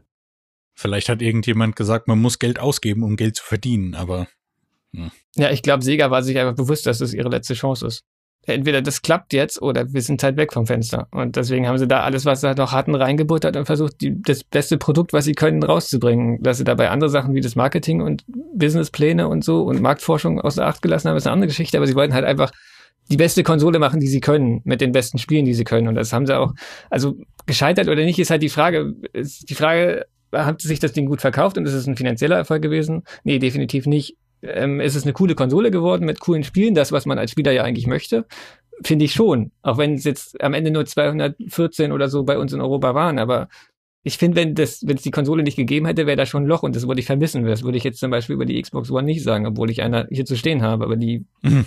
es gibt halt so Sachen, Konsolen, die haben ihre Daseinsberechtigung und die hinterlassen einen Eindruck und die machen irgendwas in ihrer Zeit, ob sie sich jetzt gut verkaufen oder nicht. Und es gibt halt welche, die verkaufen sich vielleicht ganz okay, aber letztendlich macht es keinen großen Unterschied, ob es die gegeben hat oder nicht. Ja, ja. Deswegen ist der Dreamcast ja auch so ein interessantes Phänomen. Und was wir ganz vergessen haben zu erwähnen, ich finde ja, dass der Dreamcast einfach so als Konsole relativ formschön ist. Der ist auch nicht besonders groß, dieses Weiß und diese schöne, diese geschwungene, das finde ich einfach mega schön. Ich finde das Design auch sehr sexy, ja. Aber ähm, was wir auch gar nicht so großartig angesprochen haben bei den Problemen ist ja, also ich glaube, dass Sony da halt wirklich als der große Konkurrent, also das Timing zwischen PS1 und PS2 ist vielleicht nicht optimal gewesen, weil, glaube ich, tatsächlich viele Leute, die vorher eine PS1 hatten, einfach auf die PS2 gewartet haben, weil die war ja dann nur noch ein Jahr weg. Wenn sie den ja. tatsächlich irgendwie, irgendwie Anfang 99 gebracht hätten oder tatsächlich wie die, die in Japan Launch direkt am Ende von 98 schon, dann wäre die Zeit, die Wartezeit größer gewesen und Leute hätten vielleicht eher zugeschlagen, weil sie gesagt haben, ich will jetzt nicht so lange auf die PS2 warten. Aber so war es. Da haben, glaube ich, tatsächlich viele Leute einfach gesagt, nee, dann ich kann mir eh nicht beides leisten, dann warte ich jetzt lieber auf die PS2. Die, da weiß ich, was ich habe. Ich habe eine PlayStation, ich weiß, was die bringen, ich weiß, da kommen meine Serien und dann warte ich halt. Ja, vor allen Dingen war die PlayStation 2 auch noch abwärtskompatibel und ein DVD-Player, ich weiß. Das dürfen wir nicht unterschätzen und da müssen wir Sega wohl auch etwas in Schutz nehmen. Nicht alles, was dazu geführt hat, dass die Dreamcast finanziell gefloppt ist, war ihr Fehler. Ein wohl sehr großer Faktor war eben die PlayStation 2 und die war ja gewissermaßen außerhalb ihrer Kontrolle. Und da sollen vor allen Dingen in Japan durch die kurze Distanz von Dreamcast zu PS2 oder noch kürzer von Dreamcast zu PS2 Announcement sondern die Japaner vor allen Dingen zugewartet haben. Die PS2 wurde ja bereits angekündigt während dem Dreamcast Japan Launch und dann hatten die direkt gedacht, ach komm, ich warte noch zu. Und die Geschichte mit der DVD habe ich jetzt auch gelesen, soll man auch nicht unterschätzen. DVD soll die PS2 beflügelt haben und die PS2 hat wiederum die DVD beflügelt. Also das war auch ein Match made in heaven, der da beiden geholfen hat. Und so blicken wir halt heute auf 150 Millionen verkaufte PS2s. Also die kam dann und hat einfach alles überrollt. Es gibt ja den Spruch, oder was ja ganz oft gesagt wird, der Dreamcast ist die beste Konsole aller Zeiten. Das wird immer mal wieder so gerne gesagt, weil man an diese Spiele denkt und an die Möglichkeiten, die es so hat. Aber Vielleicht ist die PlayStation 2 die beste Konsole aller Zeiten, weil da die allermeisten geilen Spiele draufgekommen sind. Ich weiß es nicht genau. Aber ich habe selber immer sehr gerne gesagt, der Dreamcast ist die beste Konsole aller Zeiten zu dem Zeitpunkt, wo er rausgekommen ist und was er da alles konnte und was theoretisch alles möglich gewesen wäre und was der alles abgeliefert hat. Ich weiß aber nicht mehr so genau, ob man das so sagen kann. Das ist wahrscheinlich ein relativ plakativer Spruch. Es ist immer alles eine Frage der Perspektive, gerade bei den Konsolen. Es gibt welche, da würdest du nicht mal drüber nachdenken, ob das die beste sein könnte. Das ist zumindest ein Kandidat. Also die beste Konsole oder der beste Film und das beste Spiel ist sowieso alles Schwachsinn, weil das, keine Ahnung, es ist ja immer so eine Handvoll von Sachen, die man eher halbwegs gleichwertig gut findet. Deswegen, also, das ist ja, das ist ja Pausenhofgelaber. Ja, also die Dreamcast ist untergegangen, die Geschichte war tot. Die Frage ist ja, wie weiter? Was machen wir jetzt? Wir wollen Softwareunternehmen werden. Es gibt ja so Theorien, dass die Xbox, ich sage jetzt mal sehr zugespitzt, die heimliche Fortsetzung der Dreamcast war. Wir wissen, die kam dann im März 2002 in Europa Ursprünglich soll sogar mal geplant gewesen sein, dass die Xbox rückwärtskompatibel zu Dreamcast spielen werden soll. Der Deal ist dann aber geplatzt. So eng wuchsen die beiden nicht zusammen. Immerhin soll es einen 11-Game-Deal gegeben haben zwischen Sega und der Xbox bzw. Microsoft. Und was auch noch für diese Theorie spricht, Xbox als heimlicher Dreamcast-Nachfolger. Es gab ja dann Dreamcast-Marken, die fortgesetzt worden sind oder geportet worden sind für die Xbox. Shenmue 2 zum Beispiel gab es ja dann auch für die Xbox. Ja, es gab auch einige Titel, die schon für den Dreamcast in Entwicklung waren und schon halb fertig waren und dann eben nicht mehr fertiggestellt wurden, wie Shenmue 2 zum Beispiel ähm, die dann aber auf der Xbox zu Ende gebracht wurden. Also es gab zum Beispiel Tojim und Earl 3, das kam auf der Xbox raus, da gibt es einen lauffähigen Bild tatsächlich für den Dreamcast auch. Crazy Taxi 3 kam auf der Xbox raus. Ich weiß nicht, ob es da tatsächlich auch eine irgendwie eine Art Prototyp schon für den Dreamcast gab. Ähm, dann gibt's ja ähm, Gun Valkyrie für die Xbox. Das wurde auch ursprünglich auf den Dreamcast entwickelt. Und ähm, ja, noch eine ganze Menge andere. Dann gibt's halt die Nachfolger. Jet Set Radio wurde da fortgeführt. Auch Sega GT gar, äh, bekam dann ein 2002 Online-Ableger oder so für die Xbox. Fantasy Star gab's halt auch einen Port. Konnte dann halt auch online gespielt werden. Zwar leider nicht mehr kompatibel mit den Dreamcast-Servern, was an dem Xbox Live-Service lag, aber also Microsoft hat sich dagegen gestemmt, weil die haben ja die abgeschlossenes System mit Xbox Live und wollten nicht, dass da irgendjemand raus kann und deswegen gab's da diese Kompatibilität nicht mehr. Dann diese Rückwärtskompatibilität war eigentlich auch, also da hat ja wohl der Präsident von Sega damals sich direkt mit Bill Gates getroffen und die haben darüber gesprochen. Das hat ähm, vor ein paar Jahren, glaube ich, als der ehemalige Sega-Präsident gestorben ist, hat das jemand von Microsoft, der in Japan war, äh, getwittert, dass die tatsächlich sich getroffen haben und dass das dann aber letztendlich eben an dem Konzept von Xbox Live gescheitert ist, weil Sega auf der einen Seite unbedingt wollte, dass diese Online-Kompatibilität bestehen bleibt von den Dreamcast-Spielen und Microsoft hat halt gesagt, ja, aber dann müssten wir unsere Infrastruktur für Xbox Live anders planen und das wollen wir nicht und deswegen kam das dann nicht zustande. Spannend. Dann halt, ich finde auch, dass der Controller dem Dreamcast-Controller schon irgendwie ähnlich ist. Also für mich persönlich ist auch tatsächlich die Xbox die Konsole, zu der ich gewechselt bin nach dem Dreamcast. Also für mich ist das tatsächlich so der Übergang gewesen und es ist nicht wirklich wie der Nachfolger, aber für mich hat es irgendwie manchmal so ein bisschen den gleichen Spirit gehabt, wie damals den Dreamcast zu benutzen. Was auch ein bisschen an dem Controller lag. Beide sind ja auch in den USA primär erfolgreich oder am erfolgreichsten gewesen. Ja, erstaunlicherweise. Also der Dreamcast ist ja auch in Japan durchaus erfolgreich gewesen. Also der hat ja da auch am längsten überlebt und die meisten Spiele gekriegt, auch wenn er dann irgendwann noch in der Nische war. Aber ähm, wenn man jetzt nur, nur Europa und USA vergleicht, dann ja, klar, dann ist auf jeden Fall der USA, die USA für beide Konsolen der beste Markt gewesen. Und ja, ich weiß nicht, ob das tatsächlich jetzt an dem Xbox Live-Konzept von der Xbox lag, weil das habe ich tatsächlich auf der ersten Xbox nie benutzt. Also ich, das hat es jetzt für mich nicht gemacht, dass das sich so ähnlich war. Aber andere Dinge, dass da so viele Sega-Spiele rübergekommen sind, hat auf jeden Fall dazu beigetragen, dass man eben so sich als Dreamcast-Anhänger da ein bisschen heimischer gefühlt hat als vielleicht woanders. Ja, wenn wir normalerweise hier im Game Talk über alte Spiele sprechen wollen, wir hinten raus sagen, wie man die heute noch spielen kann. Jetzt reden wir über eine alte Konsole, probieren das aber auch. Wenn euer Interesse für die Dreamcast jetzt geweckt worden sein sollte, was ich absolut verstehen könnte, ja, was macht man denn, wenn man heute noch Dreamcast spielen möchte? Vielleicht hat man die noch rumliegen, dann schön, Gratulation die neu kaufen. Hm, ich habe da teilweise hohe Preise gesehen. Aber auch wenn man die noch hat, ist es nicht ganz einfach. VGA ist sowieso meistens weg, außer noch bei irgendwelchen alten Beamern an Schulen oder so. SCART-Anschlüsse gibt es am Fernseher heute auch nicht mehr wirklich. VGA sowieso nicht. Da ist heute alles HDMI. Was tut man da? Ich habe mal ein bisschen rumrecherchiert und die schönste Möglichkeit, soll ein DC HDMI Chipset, nehme ich, sage ich jetzt mal sein, das da ein rein digitales Signal abgreift und dann über Mini HDMI ausgeben kann. Ich mache dir ein Video dazu in die Show Notes. Ist aber erstens nicht günstig und man muss löten können und wissen, was man tut. Vielleicht deshalb nicht die beste Möglichkeit. Rob, da weißt du sicher mehr. Was ist so die einfache Möglichkeit, wie der Standard, ich habe noch einen Dreamcast auf dem Speicher, Mensch jetzt die auf dem neuen Fernseher nochmal zum Laufen bekommt.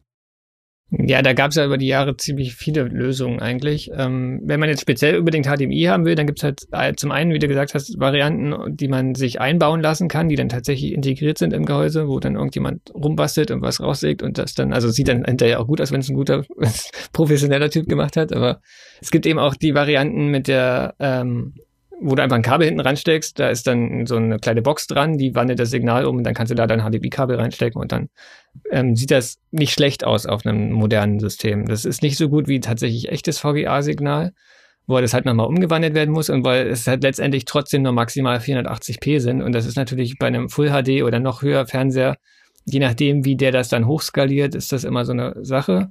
Meistens macht er es schlecht, deshalb ist es oft besser, wenn ein Gerät das dann vorher schon macht. Dass genau, das es gibt schon kann. Varianten, die wandeln das Signal einfach nur um in 480p auf HDMI oder es gibt welche, die äh, skalieren das Signal dann intern schon mal hoch und geben es dann an den Fernseher aus. Da gibt es halt mehrere Varianten. Es gibt diesen Acura, es gibt die Gecko Box, es gibt dieses DC HDMI, was du gesagt hast. Dann gibt's noch die Variante, dass man sich einen externen Scaler holt, wie zum Beispiel den Open Source Scan Converter, OSSC. Da kann man dann eben nicht nur den Lyncast anschließen, sondern da kannst du auch andere Retro-Konsolen anschließen und der ähm, skaliert das Bild dann eben je nachdem, was du eingibst, ob du 720p haben willst oder Full HD oder so, gibt dir das dann entsprechend umgewandelt aus an den Fernseher und die haben dann in der Regel die beste Qualität. Wenn man jetzt unbedingt ein HDMI-Signal braucht, dann haben diese äh, separaten Scaler die beste Qualität, würde ich sagen. Die sind aber häufig ein bisschen teurer. Ich glaube, den Acura und den Gecko bekommt man unter Umständen unter 100 Euro. Den, so einen externen Scaler wie den USSC oder den FrameMeister zum Beispiel, die gehen ab 150 Euro los. Aber da kannst du halt mehrere Konsolen für verwenden. Also wenn du sowieso mehr Retro spielst und nicht nur den Dreamcast, dann ist das wahrscheinlich die clevere Variante. Der DC HDMI soll auch schon selber scalen können. Da soll man auch Dinge einstellen können. Und ich habe Vergleiche gesehen, das ist wirklich der hübscheste. Ja, da muss man auf jeden Fall gucken und ein bisschen vergleichen, welche Optionen man gerne hätte und was für einen selber am besten aussieht, wenn man jetzt, wie gesagt, das HDMI-Signal braucht was ich persönlich am schönsten finde, wenn man jetzt wirklich nur danach geht, was, wo, wo sieht denn das Dreamcast-Bild am schicksten aus, dann ist es ähm, für mich persönlich tatsächlich die Variante mit einem CRT-Monitor, also so einem PC-Monitor und da eine VGA-Box dranhängen, die es ja damals schon gab. Und dann hat man halt äh, echtes 480p und der so ein Röhrenmonitor von damals, der kann zwar auch höhere Auflösungen, aber der kommt auch gut damit klar, eine niedrigere anzuzeigen, eben nur diese 480p und das sieht dann da nicht schlecht aus wie bei einem normalen HD-Fernseher, sondern ist dann wirklich gestochen scharf und du kannst jeden Pixel gut erkennen und es sieht alles schick aus und nichts verschwimmt und so weiter, wie man jetzt das hätte, wenn man jetzt einfach bloß so ein Composite-Kabel da an den Fernseher anschließen würde. Was ich niemandem empfehlen würde bei gar keiner alten Konsole, weil das immer furchtbar aussieht. Aber das ist eine andere Geschichte. Also das sind jetzt die Varianten, wenn es nur um die Bildqualität geht. Man kann natürlich auch, wenn man jetzt noch einen normalen Röhrenfernseher hat, einfach ein RGB-Kabel nehmen, aber das ist, glaube ich, klar, wenn man sich ein bisschen mit alten Konsolen beschäftigt. Andere Mods, die man auch noch machen kann, sind halt die Sache, also das Laufwerk vom Dreamcast ist relativ laut. Das äh, mag den einen stören, den anderen nicht, weil er sich dran gewöhnt hat, wie ich zum Beispiel, oder weil man Kopfhörer auf hat. Ähm, es gibt aber Möglichkeiten, das Dreamcast-Laufwerk inzwischen zu ersetzen und dann dafür einen Adapter reinzusetzen, der dann eine SSD oder eine SD-Karte oder eine normale HDD drin hat. Und dann hat man halt diese Laufwerksgeräusche nicht mehr. Muss dann allerdings eventuell auf Piraterie-Seiten zurückgreifen, weil man eben die Images dafür braucht. Ähm, ist nicht meine Sache. Ähm, ja, aber dann hat man ja einfach nur den Dreamcast als Box da stehen. Das kann man dann doch dann genauso gut auf einem PC machen. Ne, du hast trotzdem den richtigen Controller in der Hand und du hast die Konsole da stehen, du kannst halt nur nicht das Laufwerk aufmachen und deine Disc reinmachen. Das ist halt eine, eine Geschmackssache. Ich finde es nicht gut. Ich persönlich benutze lieber Original-Hardware mit Originalspielen, statt irgendein ROM-Images mehr runterzuladen und so. Aber das ginge halt theoretisch mit GD-Emo und Terra Onion hat jetzt auch diesen Mode für 150 Euro oder so rausgebracht, ging jetzt gerade durch Twitter durch, also durch Retro-Twitter, da haben viele Leute drüber gesprochen und sich drüber gefreut. Also das wäre eine Option, wenn man das ähm, nicht mit dem normalen Laufwerk haben möchte und sich dann eventuell da auch nicht die Originalspiele kaufen möchte, was ich persönlich machen würde. Also, um nochmal zurück zu dem Preis zu kommen, da hast du ja gesagt, du hast bei eBay geguckt und warst schockiert, so nach dem Motto. Man muss schon ein bisschen Geduld mitbringen inzwischen. Früher wurde hinterhergeworfen, inzwischen brauchst du ein bisschen ja. Geduld, aber dann findest du schon mal einen für 60, 70 Euro mit irgendwie zwei Controllern und ein, zwei Spielen und einer Memory Card. Muss halt ein bisschen Geduld haben und nicht das Erstbeste kaufen. Aber dann müsste es eigentlich schon gehen. Oder halt eventuell in Foren oder so gucken. So Calibur ist auch nicht so selten. Das geht sogar. Genau, und bei den Spielen geht's halt irgendwie, da gibt's die Bandbreite von super selten und super teuer. Ähm, wenn du jetzt dir ein paar Res kaufen willst, dann musst du mindestens dreistellig hinlegen. Ähm, wenn jetzt aber so ein, so ein sehr häufig verkauften Titel haben willst, wie zum Beispiel so Caliber, die kriegst du schon in der Regel eher für 10 bis 20 Euro und manche ja, genau. Titel kriegst du auch für unter 10 Euro, je nachdem. Du musst halt gucken, die gibt's nicht mehr so oft, du musst Geduld mitbringen. weil bei neun Millionen verkauften Spiel äh, Konsolen haben sich halt auch die Spiele nicht so oft verkauft, da gibt's nicht mehr ganz so viel am Markt, aber es ist nicht so krass, wie es teilweise in anderen Retro-Bereichen ist mit den Preisen. Man muss halt ein bisschen mhm. Geduld mitbringen und man kann nicht mehr alles zu guten Preisen kaufen, aber viel. Okay. Ich meine, das zirkuliert und fluktuiert ja auch so ein bisschen. Da wird man mal Retro-Sammler und dann irgendwann, ja, jetzt löst man das wieder alles auf und das ist quasi so ein in sich geschlossenes System, was halt einfach wie so ein Wanderpokal dann teilweise ist. Ja. So ist zumindest mein, mein Empfinden. Jetzt gibt's vielleicht noch die Leute, die sagen, nee, ich habe keinen originalen Dreamcast oder ich kann den Fernseher nicht auftreiben und das ist mir alles zu alt. Ich will das irgendwie moderner und auf Original-Hardware kann ich verzichten. Der denkt heute vielleicht an diese Mini-Konsolen. Davon gibt's ja schon 3000 verschiedene. Zur Dreamcast aber leider keine. Gut, die Möglichkeit scheidet aus dann kann man auf Portkollektionen zurückgreifen, also Spielesammlungen. Da gibt's was. Rob, da kennst du dich auch wieder besser aus. Ja, es gibt tatsächlich die sogenannte Dreamcast Collection. Die gibt's auf jeden Fall auf dem PC, auf Steam. Es gab auch eine für die Xbox 360. Auf der Xbox 360, also auf Live Arcade, gab es auch einzelne Titel. Also Crazy Taxi zum Beispiel konnte man da äh, in der Collection sind, glaube ich, auch Crazy Taxi, Sonic Adventure DX, also das ist eine etwas mhm. abgewandelte Form vom ursprünglichen Sonic Adventure. Jet Set Radio, Nights und dann Sega Bass Fishing und Space Channel 5 Part 2, was auch immer das ja, ist. Ja, Space Channel 5 haben wir fast vergessen. Ja, das ist auch so ein ungewöhnliches Rhythmusspiel gewesen damals. Gab es zwei Teile von. Ich glaube, der zweite kam auch bei uns gar nicht mehr raus, aber ähm, mhm. ja, das ist damals drin. Ich weiß nicht, warum in der Dreamcast Collection Nights drin ist, weil das ist eigentlich ein Sega Saturn-Spiel, aber das wird aus irgendeinem Grund da in der Collection mitgelistet. Wie gesagt, einen Teil davon kriegt man auch ähm, zum einen einzeln auf Steam, zum anderen auch einzeln auf Xbox Live Arcade. Ich glaube, einige sind auch äh, zur Xbox One kompatibel. Ich glaube, Crazy Taxi, aber das müsst ihr, glaube ich, selber dann nochmal nachgucken. Und es kann auch sein, dass es die Dreamcast Collection auch für die PS3 gibt, aber das wüsste ich jetzt auch nicht sicher. Das kann ich nicht mit ah, Das weiß sagen. ich jetzt auch nicht mehr so genau, aber wenn ich das jetzt alles so richtig sehe, ist eigentlich das einzige Spiel, was wirklich entweder nur über ROM-Hack oder äh, original verfügbar ist, was wirklich wichtig ist, ist halt so Calibur. Weil das ist mir nicht bekannt, dass es das. Ja, es gibt natürlich noch, abgesehen von dieser Dreamcast Collection, noch zahlreiche andere äh, Dreamcast-Spiele, die nicht von Sega sind, die aber trotzdem neu aufgelegt wurden. Unter anderem Soul Calibur, dafür gab es einen Port auf die Xbox 360. Soul Calibur HD oder so hieß das. Oh, krass. Das ist tatsächlich wie die, wie die ursprüngliche Arcade- oder Dreamcast-Version. Dann gibt's natürlich äh, Grandia 2, haben wir schon gesagt. Das gibt's auch inzwischen für die Switch. Das gibt's auch für den PC, auch auf Steam und auf der PS2 halt. Dann den äh, GameCube-Port von Skies of Arcadia gibt's. Dann gibt's auch nochmal die Power Stone Collection. Die gibt's aber leider nur für die PSP. Da sind beide Teile drin, glaube ich. Gibt auch Crazy Taxi, glaube ich, für die PSP sogar. Crazy Taxi Fair Wars oder irgend sowas. Ja, das sind so die Ports, die es so auf etwas modernere Systeme noch gibt. Ähm, wie gesagt, einiges von dem Xbox 360-Kram ist vielleicht auch Xbox One kompatibel.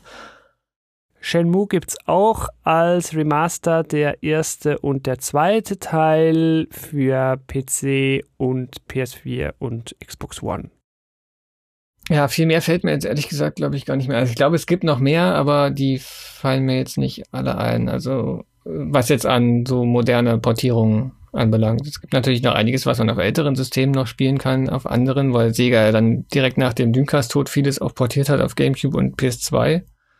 Aber so auf die ganzen modernen Systeme gibt es jetzt nicht mehr so viel abseits der Dreamcast Collection. Es gibt, wie gesagt, diese einzelnen Dinger noch wie Soul Calibur, die dann noch kamen, oder jetzt das Grandia.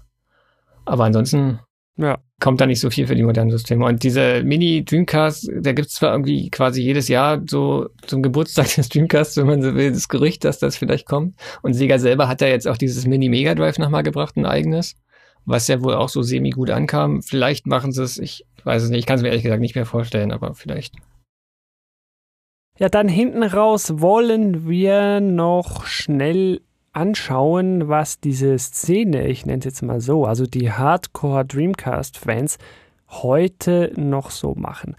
Da kommen ab und zu, meine ich mal, noch Spiele raus. Die Dreamcast, die ist ja gehackt, die Türen dazu wären offen. Was macht der Sega Dreamcast-Fan von heute denn noch, wenn er sich mit seiner Konsole beschäftigen will? Rob, da bist einmal mehr du der Experte. Hm. Was auf jeden Fall ganz cool ist, ist halt, dass ähm, viele Leute jetzt anfangen, die alten Online-Spiele von damals wieder nachzuholen. Die sind zwar zwischenzeitlich alle offline gewesen, aber es gibt da so ein, zwei Hacker, die quasi die ganze Serverstruktur da reverse engineeren, also zurückentwickeln und sich ihre eigene Server-Software basteln und dann die Spiele wieder online bringen. Ähm, dadurch funktionieren jetzt viele Spiele wieder online, die vorher nicht gingen. Also dieses Port Speed Zone zum Beispiel, das Rennspiel geht jetzt wieder. Wie gesagt, Quake geht immer noch. Planet Ring geht, glaube ich, auch wieder. Das ist damals so ein, so ein, ja, so ein Online- Chat- und Voice-Chat-App gewesen. Also da, da läuft man über so einen kleinen Planeten und kann halt irgendwie drei, vier Minispiele spielen, die teilweise von Brettspielen inspiriert sind, auch Schiffe versenken und so war, glaube ich, dabei. Und gleichzeitig konnte man da aber auch Voice-Chatten über den Dreamcast auf dieser kleinen, mit seinem kleinen 3D-Figürchen da rumrennen und irgendwie zusammen abhängen quasi. War jetzt weniger ein Spiel, mehr so eine hängen online zusammen ab App. Und das geht jetzt halt auch wieder online. Und ähm, es kommen irgendwie regelmäßig neue Titel wieder dazu. Uga Buga geht jetzt, glaube ich, auch wieder online. Das ist auch so ein lustiges äh, Multiplayer-Spiel gewesen, wo so Leute auf so einer Tiki-Insel rumrennen und sich mit Schrumpfköpfen bewerfen und so. Das ist eigentlich ganz cool. Und geht halt auch wieder online. Und bei vielen anderen ähm, ist jetzt auch die Aussicht ganz gut, dass es wohl klappen könnte, dass die Server wieder zurückkommen. Das könnte man also jetzt nachholen, wenn man das damals nicht gemacht hat. Dann gibt's halt, wie, wie gesagt, die Homebrew-Szene, die jetzt neue Spiele noch entwickelt oder einfach Sachen von anderen Plattformen portiert. Wie gesagt, Arcade Racing Legends war jetzt auf Kickstarter erfolgreich gewesen. Da starten jetzt, glaube ich, auch bald die Vorbestellungen. Das soll jetzt dieses Jahr noch rauskommen. Ja, dann, was auch regelmäßig passiert, ist, dass immer mal wieder irgendwas auftaucht für den Dreamcast, was nicht fertiggestellt wurde und was irgendwo auf einem Development Kit gefunden wurde und jetzt so zurechtgefriemelt wurde, dass man es auf einem Dreamcast starten kann. Auf die Art hat man zum Beispiel auch die äh, Alpha-Version von ToeJam und Earl für den Dreamcast gefunden, die ja dann später nur noch auf, dem, auf der Xbox lauffähig war. Auf die Art kam auch damals um 2001 oder 2002, also relativ kurz nach dem Tod des Dreamcasts, die ähm, von allen erwartete und dann gecancelte Version von Half-Life für den Dreamcast. Half-Life Blue Shift wurde ja, also dieses Add-on, wurde ja sogar exklusiv für den Dreamcast ursprünglich entwickelt und dann kam halt die Absage von Sega und dann halt ähm, Vivendi oder wer das damals war, halt gesagt, ja gut, dann das Spiel ist zwar eigentlich mehr oder weniger fertig, aber wir bringen das jetzt nicht mehr raus. Mm. Und das kam dann halt ins Netz und dann konnte man sich das runterladen und dann konnte man es halt doch auf dem Dreamcast spielen und solche Sachen gibt's halt jetzt regelmäßig immer mal wieder irgendwas, wo man so einen Einblick bekommt in, und so da in dem Gedanken schwelgen kann, was hätte sein können und dann so ein bisschen sich die Betas und so anguckt. Das ist nicht gut zu spielen, aber es ist äh, für mich persönlich super interessant, um einfach so zu gucken und so diesen Gedanken nochmal zu machen, was wäre, wenn der Dreamcast erfolgreich gewesen wäre, was wäre da noch alles gekommen. Also jetzt zuletzt kam zum Beispiel auch die Beta-Version von Heroes of Might and Magic 3 raus, die ja auch ähm, damals heiß erwartet wurde und dann nicht mehr kam über Ubisoft. Und das kann man jetzt runterladen und spielen. Es hat zwar auch Bugs, ist nicht fertig, weil es halt Beta. Aber es ist halt super interessant, das zu sehen, dass es das tatsächlich gibt, weil ganz, bei ganz vielen Spielen wird immer so in den Foren und so und bei Reddit und so diskutiert und alle sagen, ja, da habe ich mal in dem und dem Magazin was drüber gelesen, dass das angekündigt ist und da war ein Screenshot drin und so. Und alle sagen immer, ja, ja, das haben die bestimmt bloß gesagt, die haben nie wirklich irgendwas mit dem Dreamcast gemacht und dann taucht irgendwo auf einem Development Kit tatsächlich so eine lauffähige Version auf und man sieht ja, die haben tatsächlich daran gearbeitet. Krass. Ja, und wenn man sich mit gleichgesinnten Dreamcast-Fans austauschen will, ja, dann gibt es immer noch das Forum bei euch und den zugehörigen Blog bzw. die Webseite, also Sega City und segadc.de wird natürlich verlinkt sein in den Shownotes.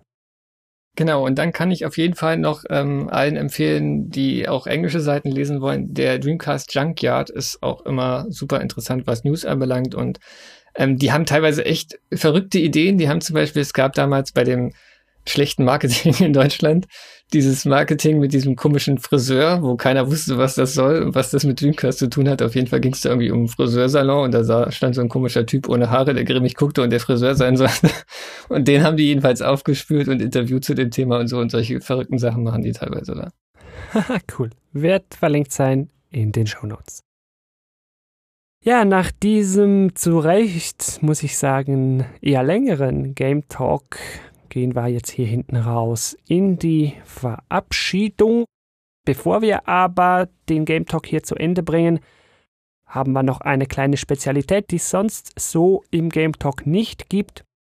Für alle die Dreamcast-Fans da draußen, die diese Episode jetzt bis hier zum Ende angehört haben, Rob, du hast noch einen Code für Steam für die angesprochene Dreamcast Collection, wenn ich dich richtig verstanden habe. Genau, den würde ich gerne einem Fan oder einem, der die Dreamcast-Spiele zum ersten Mal erleben möchte, spenden. Ja. Dann werden wir den hier doch verlosen. Ich habe mir ganz spontan überlegt, wie machen wir das? Wir machen es so. Schreib du mir auf Facebook, Twitter, in den Kommentaren unterhalb dieser Episode oder ganz einfach per Mail, warum du den Code für die Collection doch haben möchtest und unter allen Einsendungen bis, ich weiß doch auch nicht, sagen wir mal, bis der Game Talk 120 draußen ist, werde ich den Code dann verteilen an die Person, die mich am meisten überzeugt hat. So machen wir das. Ja, und damit wären wir jetzt aber wirklich am Ende dieses Game Talks. Hier ein sehr, sehr großes Dankeschön an dich, Rob, für dein Expertenwissen und an dich, Stefan, für deine vielen, vielen Inputs. Waren das so viele? Waren mehr als genug, ja. Also hat mich sehr, sehr gefreut, jetzt über den Dreamcast abnörden zu können und in Erinnerungen zu schwelgen. War sehr schön. Ja, ich habe auch gerade direkt wieder Lust bekommen auf so ein Gerät, das ich ja eigentlich gar nie wirklich hatte. Ich habe in meinem Leben nur ein paar Mal Dreamcast gespielt. Vielleicht muss ich wirklich mal irgendwie eBay oder sowas ansteuern und mal gucken, was man da so findet. Ja, und dann danke ich natürlich auch dir da draußen fürs Zuhören, insbesondere bei dieser Episode, dass du so lange uns zugehört hast. Freut mich natürlich, wenn du beim nächsten Game Talk auch wieder dabei wärst. Freut mich das umso mehr. Bis dahin wünsche ich viel Spaß beim Spielen, vielleicht sogar mit der Sega Dreamcast. Tschüss. Und tschüss. Tschüss. Thank you for listening to Game Talk. For further information, please visit Game Talk FM. Till next time.